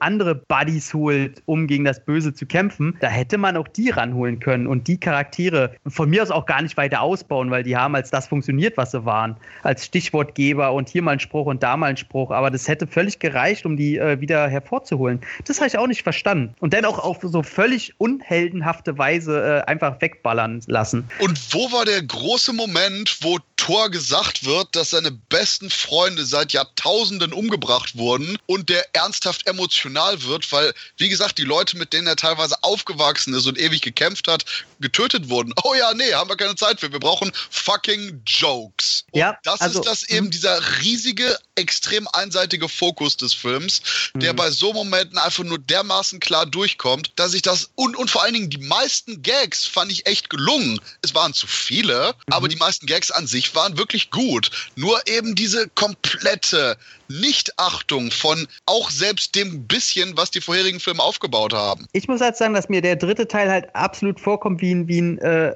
eigenes Spin-off. Der gehört für mich auch komplett irgendwie gar nicht zu den ganzen Marvel-Filmen dazu, weil der einfach so sehr auf Humor setzt, dass man sagt, okay, jetzt machen wir halt eine Humorversion von Thor und so gucke ich mir den Film dann halt auch an. Und dann ich hatte, wir hatten in der PV die Zeit unseres Lebens. Ey, wir haben alle geheult und am Boden gelegen. Aber dass ich den jetzt ernsthaft da in diese ganze Story mit einbinde, einzige, was halt in Verbindung steht, ist für mich, okay, ab jetzt wird Thor halt eine Augenklappe haben. Okay. So alles andere, ob da irgendwas jetzt gesagt wird in Tor 3, storytechnisch oder irgendwas in Bewegung gesetzt wird, ob äh, Olle Asgard nicht da ist und so, das interessiert mich alles total gar nicht, weil auf der Basis der Film halt komplett gar nicht existent ist. Aber Ähm, der ist- ja. genau das ist eben genau das, was du sagst, ist eben das Problem. Der, Genau, da muss man halt entscheiden, ob es einen nicht stört oder nicht. ist. Genau, da muss man dann halt gucken, äh, wie du entscheidest. Also mich stört es eben nicht, weil mir das nicht wichtig genug ist. Und deswegen sage ich, okay, ich gucke mir es an und feiere die Gags. Ich kann es aber hundertprozentig verstehen, wenn jetzt einer sagt, ey Leute, ihr pfeffert da Asgard weg. Leute, da passiert das, dass er sich annimmt, dass er der Donnergott ist. Und ey, das könnt ihr nicht so machen. Das verstehe ich absolut. Mir ist es halt nur egal. Und eine Sache, da wir ansonsten ja eben quasi einfach nur Hm. andere Geschmacksrichtungen, aber mit der gleichen Ansicht haben, Mhm. was zum Teufel ist die Scheiße mit hier Val Valkyrie? Ich meine, ich habe nicht wirklich ein Problem mit dem Charakter, auch wenn der mir manchmal auf den Sack ging im Film. Ich mochte Hilf mal kurz, Te Tessa Thompson oder wer? Ja, ich, ich, Ja. ich fand Tessa Thompson, äh, die Darstellerin ist mir eigentlich egal. Ich mochte ihren ersten Auftritt, wo sie besoffen von der Seite fällt. Aber äh, ganz im Ernst, dieses, oh hey, komm, komm mal aus deinem Funk raus, damit wir wieder irgendwie den Bösewicht einen aufs Maul hauen können. Oh, hm, können, können wir thematisieren, dass du ähm, wahrscheinlich die letzten 10.000 Jahre als Sklavenhändlerin gearbeitet hast? Nein? Okay. Ha, was für eine starke Frauenfigur. What the fuck? Ja gut, da ist aber dasselbe wieder wie bei der Bösewichtin so. Es wird ganz klar die, äh, die Weiche gestellt, okay, was für einen Charakter haben wir, die, haben wir hier? Okay, erklären wir kurz in einer Minute, die Weiche nicht gestellt, jetzt haut euch aufs Maul. Also Ja. ist halt dasselbe Prinzip im ganzen Film. Aber der Punkt ist, Hela ist als Antagonistin eingeführt, bleibt Antagonistin und wird als Antagonistin nachher weggesmashed. Hier haben wir Valkyrie, die so eine Pseudo-Antagonistin ist und dann irgendwie doch ihren Weg wiederfindet, weil sie ja eigentlich nur so ein armes, armes, verschrecktes Seelchen ist wegen dem schlimmen Ding, was passiert ist. Aber dass die quasi jetzt, wie gesagt, 10.000 Jahre lang besoffen irgendwelche Leute als Sklaven gefangen hat und die in die Arena gesteckt hat. Oh, hey, guck mal, was für eine starke Frauenfigur. What? Das, Aber hat, hattest du da echt so das Gefühl? Also ich habe ab der ersten Sekunde ich gedacht, ja okay, die kämpft dann halt mit Thor Seite an Seite, okay. Ja, also ja genau, aber genau das ist mein Problem, weil ich hatte genau dieses Gefühl auch.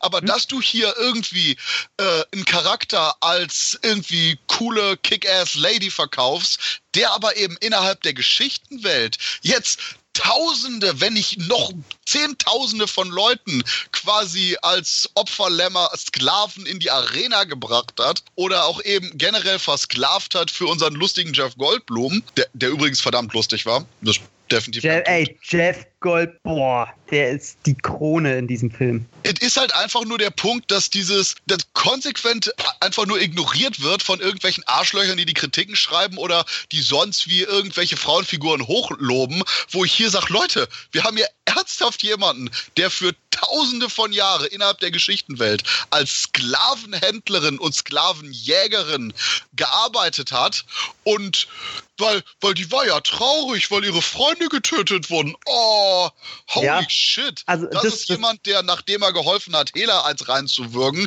nachher erstmal irgendwie vor Gericht gestellt werden muss für die Scheiße, die er in den letzten zigtausend Jahren gemacht hat. Aber das meine ich halt. Also der Film ist halt, im Grunde ist er ein, ein, Scheiße. ein Sketch-Marathon, wie man ihn halt aus irgendwelchen äh, äh, Fernsehserien kennt. Der ist für mich kein Film als solches. Die hätte halt auch sagen können, ey, eigentlich sind alle Avengers äh, meine Kinder. Ja, okay, kämpfen wir jetzt gegen das Böse? Okay, und der Rest interessiert halt immer nicht. Also, wie, wie gesagt, ich weiß genau, was du sagst, aber genau das ist eben der Punkt, Mhm. weswegen das alles so furchtbar scheiße war, wenn man das jenseits von sehr coole Optik, sehr cooler Soundtrack und coole Action-Szenen als einfach nur wirklich einen Film betrachtet. Das ist nicht eine Aneinanderreihung von Sketchen, das ist nicht eine Aneinanderreihung von irgendwelchen Webisodes, wo irgendjemand ein paar Gags inszeniert hat, sondern es ist in Continuity der Abschluss des der Tor-Trilogie.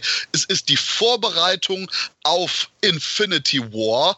Wir haben am Ende, dass quasi Thanos mit seinem Schiff ankommt und hier fragt so, hey, hey, Asgardia, ich äh, will euch mal eben hier foltern, um irgendwie meine Infinity Stones zu kriegen.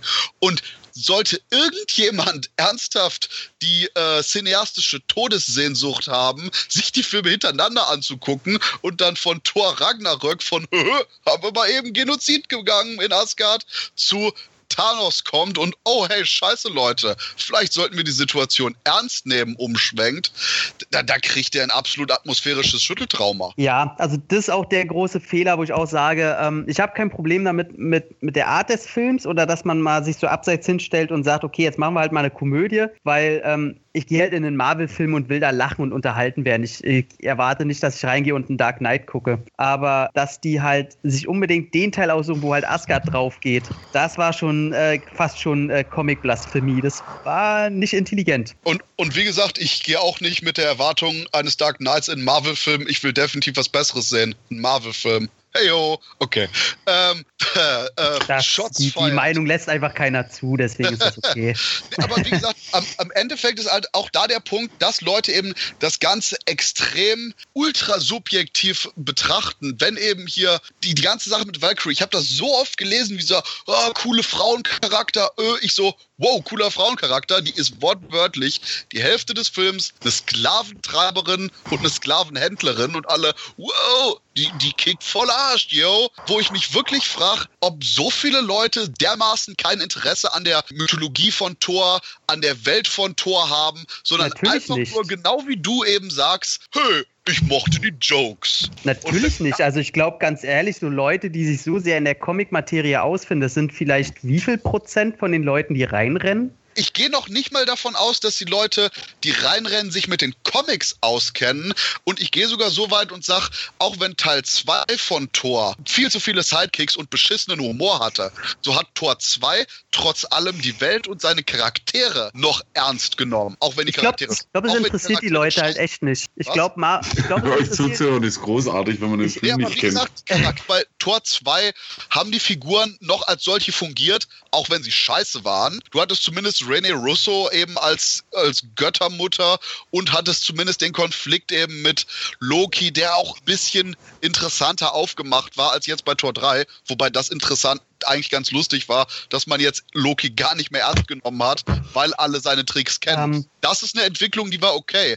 Aber wie gesagt, dass eigentlich eben hier Taiki Waititi einfach nur Jokes haben wollte und sagt, welchen Hintergrund kann ich denn dafür nehmen und wie kann ich denn wirklich mich nicht mit den Figuren lachen, sondern über die Figuren und ja. mir Spaß mit der Welt machen. Ich, ich glaube, dass da äh, Marvel Disney einfach sehr genau ausprobiert, in welches Genre begeben wir uns, wo klappt es am besten und haben halt hier einfach mal den Komödienweg ausprobiert und haben es halt wirklich ausgereizt. Wobei Aber das, das, was man sich vorher gesagt hatte, wo die ganze Torreihe ist ein Versuch, wie man den Humor in die Marvel-Filme packt. Ich glaube, die also, also ich, ich, ich, bei mir steht er tatsächlich so als nicht gesehener Mensch tatsächlich hauptsächlich wegen dem Regisseur noch auf der Anschauliste.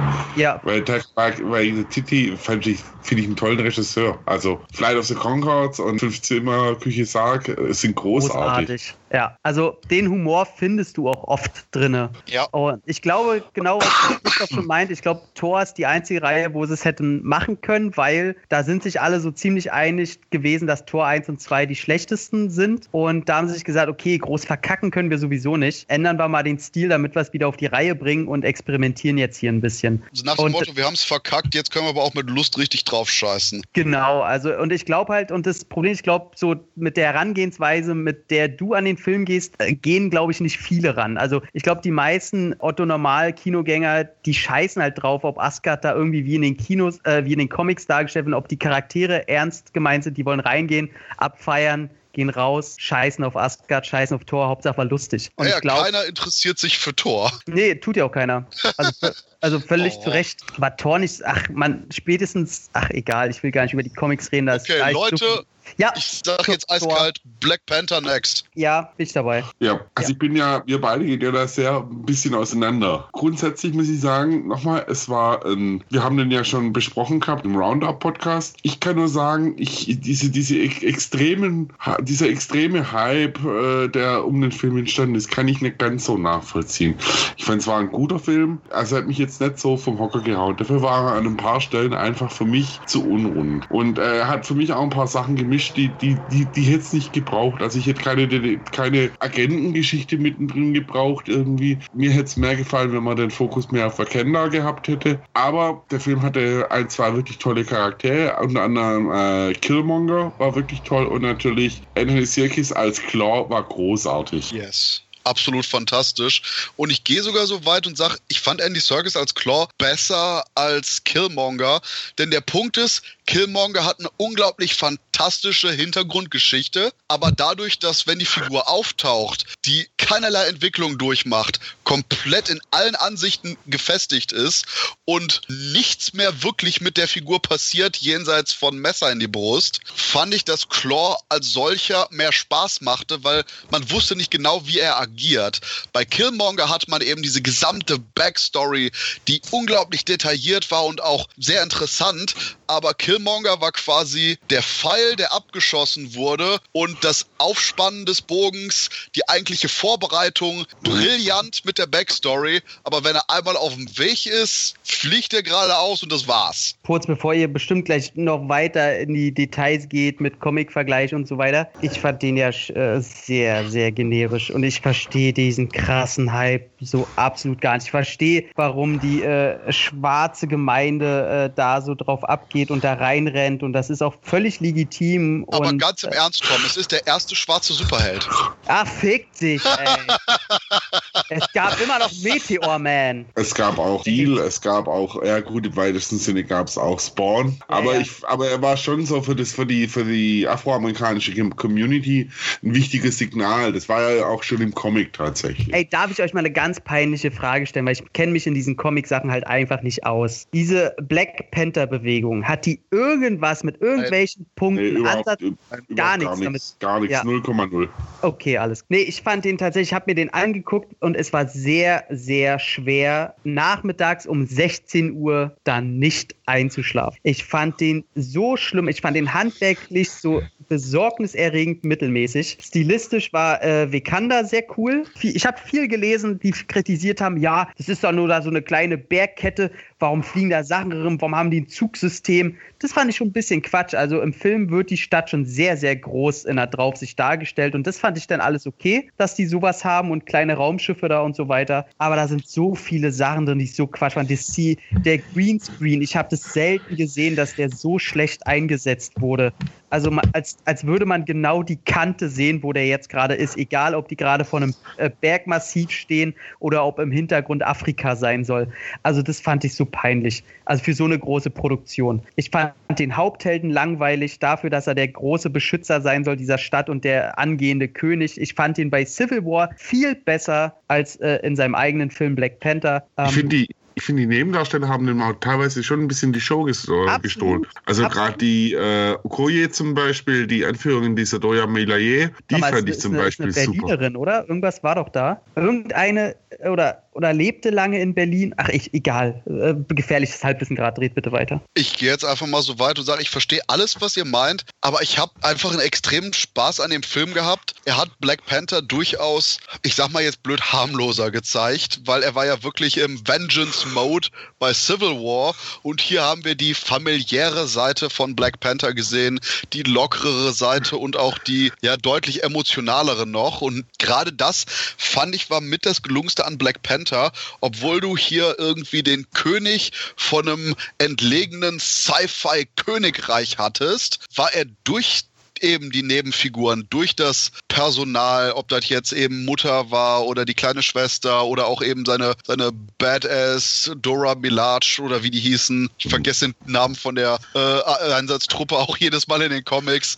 Aber der Punkt ist schlicht und ergreifend, durch dieses ganze Personal hatte man so eine richtige emotionale Bindung zu den Figuren, die ich fand besser funktionierte als bei verschiedenen anderen Marvel-Filmen. Was gerade eben ich ironisch fand, weil ja Black Panther durchaus ein sehr abgespacedes Thema ist. Wir haben hier eben, wie gesagt, dieses Sci-Fi-Königreich am Arsch der Welt, das bis jetzt 2000 Jahre lang sich von allem abgegrenzt hatte. Und deswegen mochte ich aber auch die, ähm, die Geheimagenten-Momente, weil bis dato das Ganze noch nicht so offen war. Ich finde es eigentlich gerade clever, weil man Wakanda nur ein bisschen gesehen hat.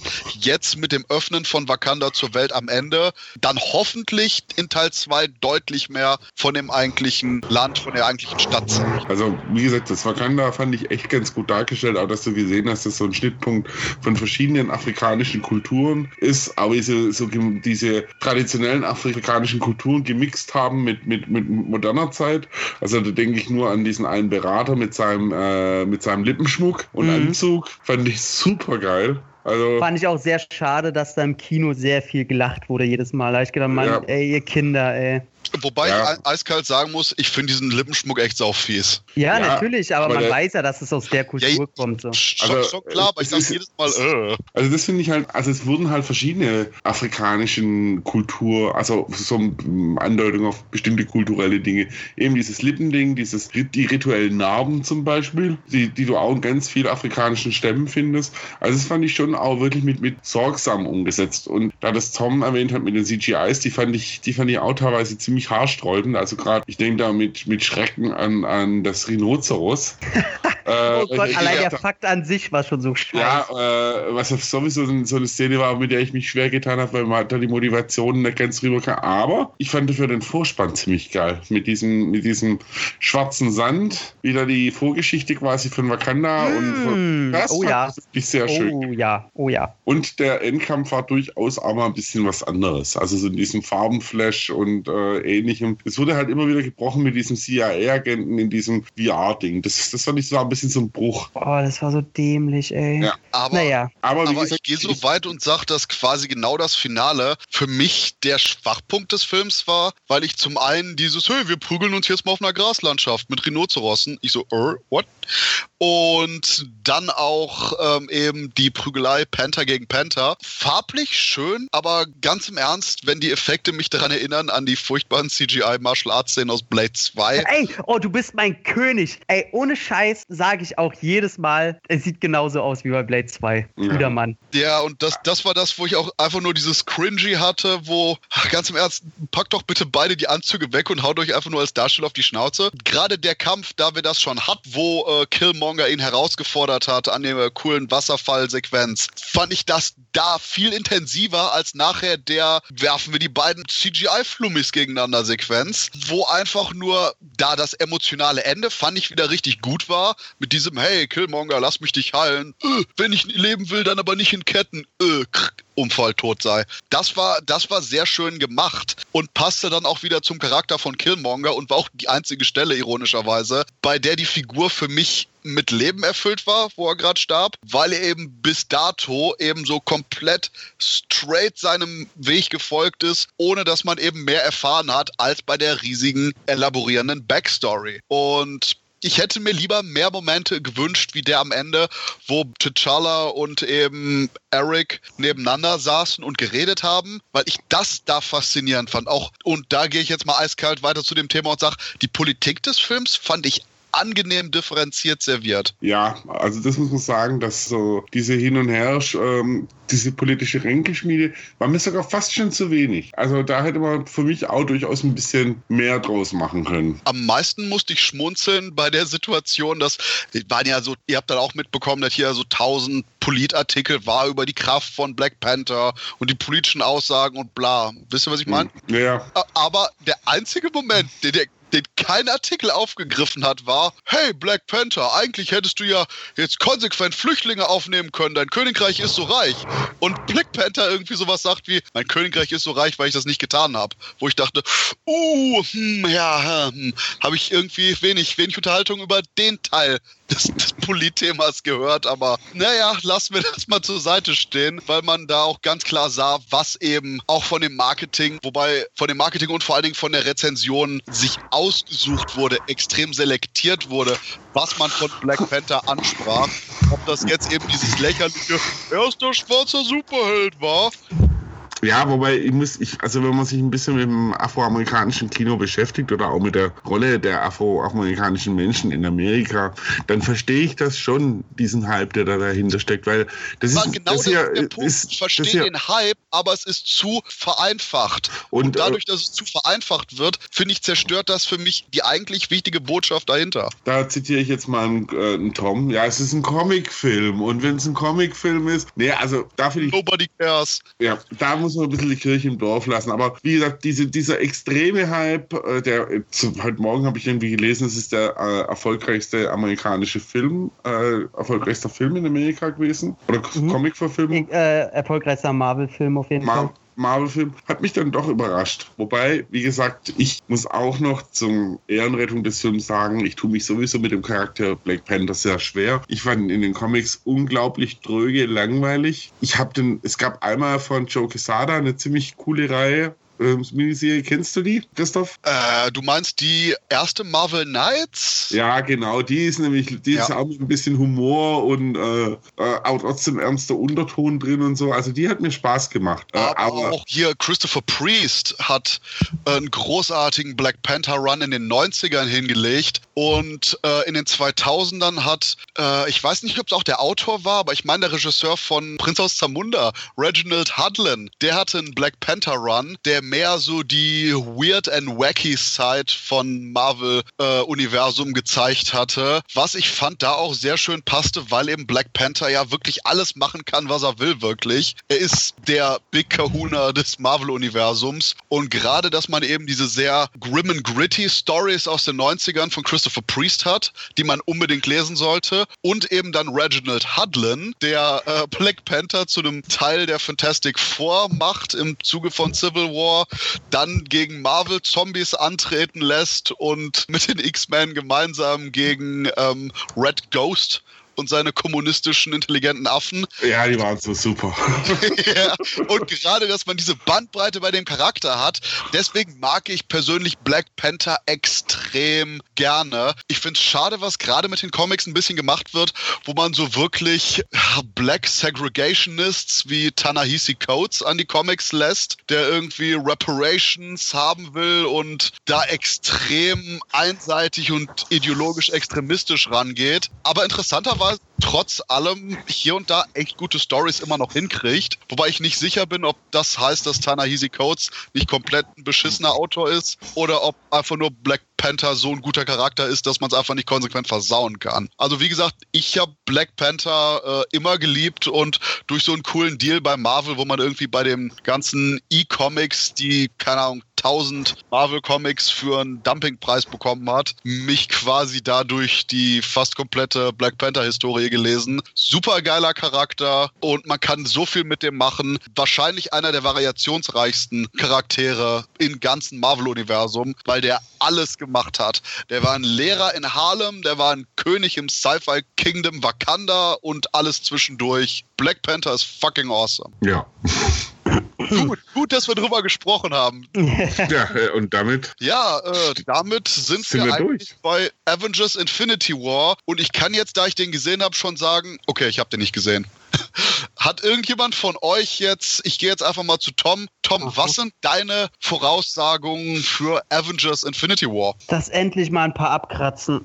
oh, äh, äh, ohne Scheiß, Marvel Ups. braucht es so sehr, dass man mal Angst um Charaktere hat, dass ich dem Ganzen ganz gut entgegensehe. Und der zweite Trailer, der jetzt rauskommt, oder der dritte oder der zwölfte, 24., was auch immer, der zeigt ja schon so ein paar Momente, wo man annehmen könnte, okay, da gibt es vielleicht für den und den Charakter auf die Mütze. Und äh, das Marketing befiehlt ja schon den Hauptdarstellern immer schön zu sagen, ja, unsere Verträge laufen ja aus und deswegen könnte das und das passieren. Und ja, deswegen, man geht ja schon von aus, dass äh, Cap oder Iron Man oder, oder, oder also vor allem Nebenfiguren, wo jetzt vielleicht schon einiges auserzählt ist, die können sie draufgehen lassen. Vielleicht Hawkeye, was auch immer. Oder Black Widow, die kann auch weg, interessiert keine Sau. Nee, freue ich mich echt drauf. Ich hoffe wirklich, dass ähm, mein Traum wäre bei Avengers, bei Infinity War 1, weil nächstes Jahr kommt ja schon der zweite, dass Thanos, dass es da allein darum geht, Thanos kommt und er ist eine unaufhaltsame Macht und killt erstmal drei Viertel aller Avengers. Das wäre so geil, dass die dann im zweiten Teil mit allem, was sie noch irgendwie haben, ihn dann noch fertig machen, aber es quasi sowas wie ein Pyros-Sieg war. Dass sie ihn zwar besiegt haben, aber im Grunde auch die Helden erstmal wieder aufgestellt werden müssen, weil es davon wenig gibt. Da bist du nicht mal so weit weg vom Comic. Ja,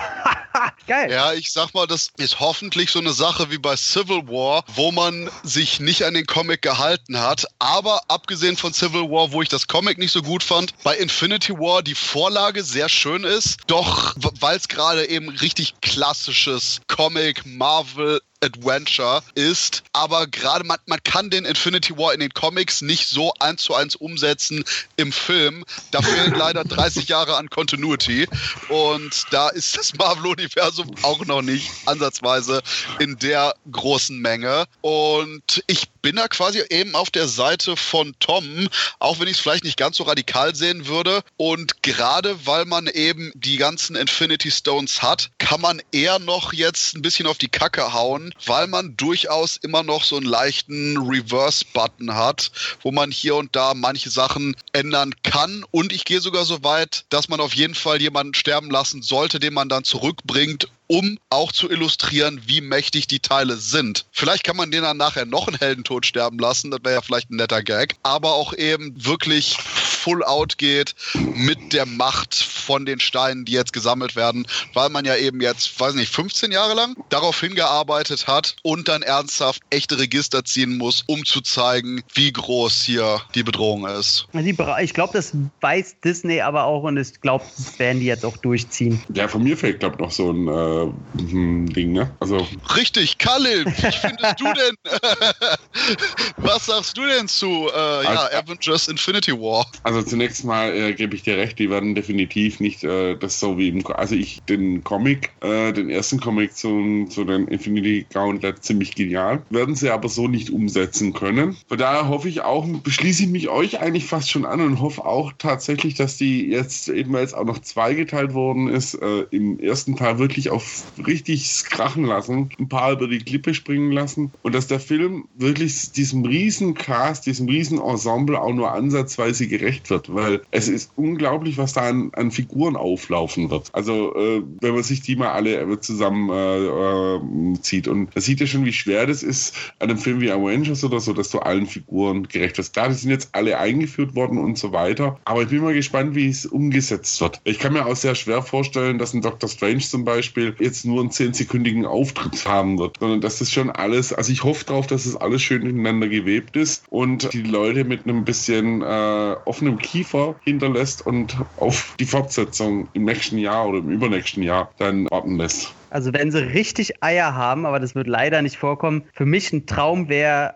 Olle, äh, ihr Thanos? Ja, bin ich gerade blöd. Ja, ja, Richtig. ne? Ähm, beide, der, beide Male ja. Der, der kommt an durch sein olles Dimensionstor und das Erste, was er macht, er killt Hulk. Das wäre, ich, ich würde im Kino sitzen und sagen, das ist der beste Film, den ich seit zehn Jahren gesehen habe. So, okay, aber, also ähm, Khalil will eine gute Story, Tom will gute Schockeffekte. Ja, die sollen halt einfach mal raus aus dieser Familien-Comfort-Zone, die sie sich seit 15 Jahren aufbauen. Ja, das hoffe ich natürlich auch. Also eben, weil Thanos, ich meine, der ist im Comic einer der, der Badass für mich im Marvel-Universum schlechthin. Als Geliebter vom Tod, äh, oder von, das ist ja der weibliche Protagonistin im Comic, der Tod in dem Fall, oder die Intimität. Und der geht ja wirklich über Leichen. Spr nicht nur sprichwörtlich, sondern wirklich tatsächlich. Also den wird ja auch in einem Comic deutlich, der, der hat auch kein Problem damit, ganze Planeten auszurotten oder so. Von daher hoffe ich mal auf einen richtig bösen, bösen äh, Protagonist, äh, Antagonisten. Und lustigerweise, da Kyle sich versprochen hat,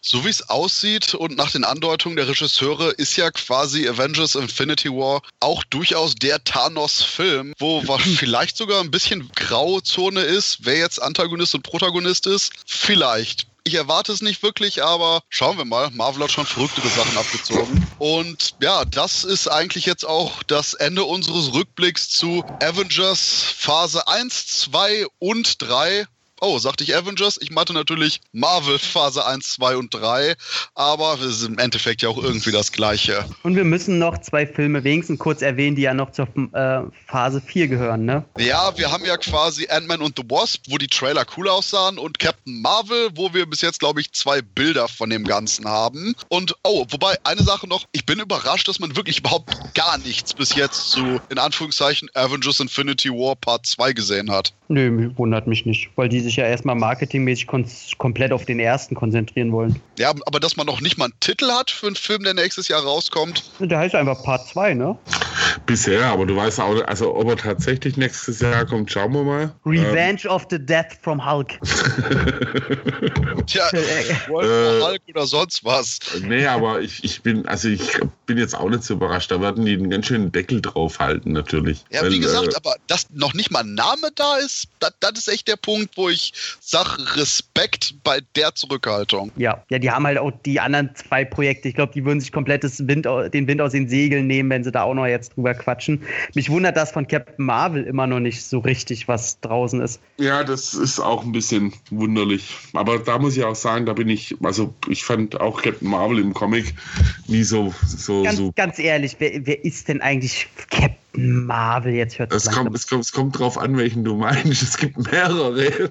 War, war das nicht eigentlich so eine typische Superman-Figur eigentlich? Das, also tatsächlich basiert die auf einem Verlag, der von DC irgendwann gekauft worden ist. Das, das, war, der, das war Captain Marvel. Hier heißt er dann äh, Shazam jetzt inzwischen. Aber dann gibt es im Marvel-Universum auch zwei Captain Marvel. Also einmal Marvel, der von den Kree kam, der an Krebs gestorben ist, der eigentlich auch eine äh, sehr coole Figur war. Und das ist ein Comic auch, also dieser, dieser Tod von Captain Marvel gilt auch heute als ein absoluter Meilenstein im Comic, weil eben da ein Charakter nicht jetzt an in einem großen angelegten Fight stirbt, sondern an einer Krankheit, einer reellen Krankheit auch noch. Äh, und dann eben äh, gab es später noch, ach, es gab mehr als dann noch, also es gab dann noch die Carol Danvers, von der ist jetzt wahrscheinlich Captain Marvel, dann gab es eine Afroamerikanerin amerikanische äh, Captain Marvel-Darsteller äh, gab es auch mal. Eine, eine hispanische gibt es auch gerade, Christoph, oder? Ja, der Punkt ist, ich boll das Dann mal kommt runter. die asiatische raus. Keine Ahnung, die gibt es nur für den chinesischen Markt. Das ist die Alternativfassung. ähm, äh, ich boll das einfach mal runter. Wir hatten einen außerirdischen Kämpfer, der eigentlich die Erde kolonisieren sollte, aber sagt, hey, scheiße, Erde ist cool, Leute. Sich da in Hot Chick Carol Danvers verliebt hat. Die hat die Kräfte von ihm bekommen. Dann ist irgendwie Gedöns mit ihr passiert. Weitere Leute haben die Kräfte mitbekommen. Boah, Und das, das ist auch der einzige Punkt, wo ich sage... Quatsch, alles, ey. Ja, Tom, Tom, sei mal ruhig, du hast keine Ahnung von Comics. Der, der Punkt ist bei Captain Marvel, ich hätte es sehr schön gefunden, wenn man nicht nur bei der Trilogie eben jetzt auf eine Figur gesetzt hätte, sondern gerade bei Captain Marvel, bei Marvel, dem Verlag, der der Charakter ist, bei dem am meisten die Sachen auch populär waren, die Kräfte weiterzugeben. Ich hätte schön gefunden, wenn man den Original Captain Marvel quasi als Held des ersten Films gehabt hätte, Carol Danvers, die heiße Blonde, als Protagonistin des zweiten und dann Monica Rambeau, die coole Schwarze, als Protagonistin des dritten, wo man allerdings die weiteren Figuren vielleicht ohne Power oder als Supporting Cast weiter gehabt hätte. Und eben diesen Legacy Character hat wo man auch eben sagt, bei der Trilogie, wo die Staffelübergabe von Film zu Film ist. Soll aber keine, hm? also sorry, es soll keine Trilogie werden, oder? Ich hoffe nicht. Ja, ist, nicht, ist bis jetzt nicht jeder Marvel-Charakter ja. eine Trilogie geworden. Ich, ich, ich, ich, hoffe es nicht, ey, weil das wäre. Oh, oh. Aber glaube, ganz, im, ganz im Ernst. Die, die normalen Leute werden schon nicht mit dem Namen klarkommen. Ja, das, das Problem hatten wir auch bei Guardians of the Galaxy. Und jetzt zieh dir mal rein, wie erfolgreich die sind. Nee, nee, ich meine halt äh, wegen Marvel und jetzt heißt dann Held Captain Marvel. Die werden es einfach nicht verstehen. Ja, glaube ich auch ein bisschen. Aber es ist ja, wir legen ja über ungelegte Eier. Also man wird ja sehen, was der Film kann. Ich, ich, ich mag halt diese, also den ersten Captain Marvel, den Außerirdischen, den mochte ich. Also das mochte ich. Und der speziell ist ein Comic mit dem Tod. Das fand ich wirklich toll. Aber der Rest hat mich nie interessiert. Also fand ich eher auch so, so, so unter ferner Liefen für mich gelaufen. Aber ich glaube, das ist jetzt auch einfach der Punkt, wo ich überleite und sag, wir werden nachher noch, wenn Phase 3 zu Ende ist, einen Aufräumen-Podcast machen und auf die letzten paar Filme eingehen, noch aus Phase 3 und sag deswegen jetzt, Marvel Phase 3 Teil 1 ist zu Ende und ein großes To be continued wird fortgesetzt hier anschließen. Und ja, ich sage euch nochmal danke, dass ihr heute mit mir nochmal die ganzen Filme besprochen habt, Leute. Ja, immer ja gern. Selbstverständlich. Von Nerd Ja. zu Nerd. Ja, perfekt, von Nerd zu Nerd. Eigentlich hatten wir auch mehr Figuren, natürlich gesagt, Quatsch, mehr Figuren. Eigentlich hatten wir auch mehr Podcaster noch eingeplant, so die richtige Avengers-Front. Aber im Endeffekt sind jetzt doch wir drei Secret Warriors hier übrig geblieben, um aus den Schützengräben des Marvel-Universums gezielt zu schießen auf die Sachen, die uns gestört haben. Und ja, das war's, wie gesagt. Danke fürs Zuhören. Und Leute, ganz aktuell, falls ihr uns unterstützen wollt, wir haben jetzt Patreon und keine Sorge, ihr kriegt auch die normalen Podcasts noch ganz genauso wie vorher geliefert. Aber wenn ihr uns vielleicht hier den ein oder anderen Euro dalassen wollt, damit wir zu neuen Galaxien aufbrechen können, wäre vielleicht ganz cool. Aber wie gesagt, so oder so, vielen Dank fürs Zuhören. Wir freuen uns auf eure Meinung und gebt uns einen Stern, wenn es euch gefallen hat. Sagt uns, was ihr euch nicht gefallen hat, falls das möglicherweise eintreffen sollte. Was ich natürlich nicht glaube. Aber deswegen jetzt erstmal schönen Morgen, schönen Mittag, schönen Abend, egal wann ihr es hört. Oh, und Spaß beim Marvel schauen. Servus. Tschüss. Sin Entertainment Talk, der Podcast des Entertainment Blogs. Mehr Fan Talk über Filme und Serien.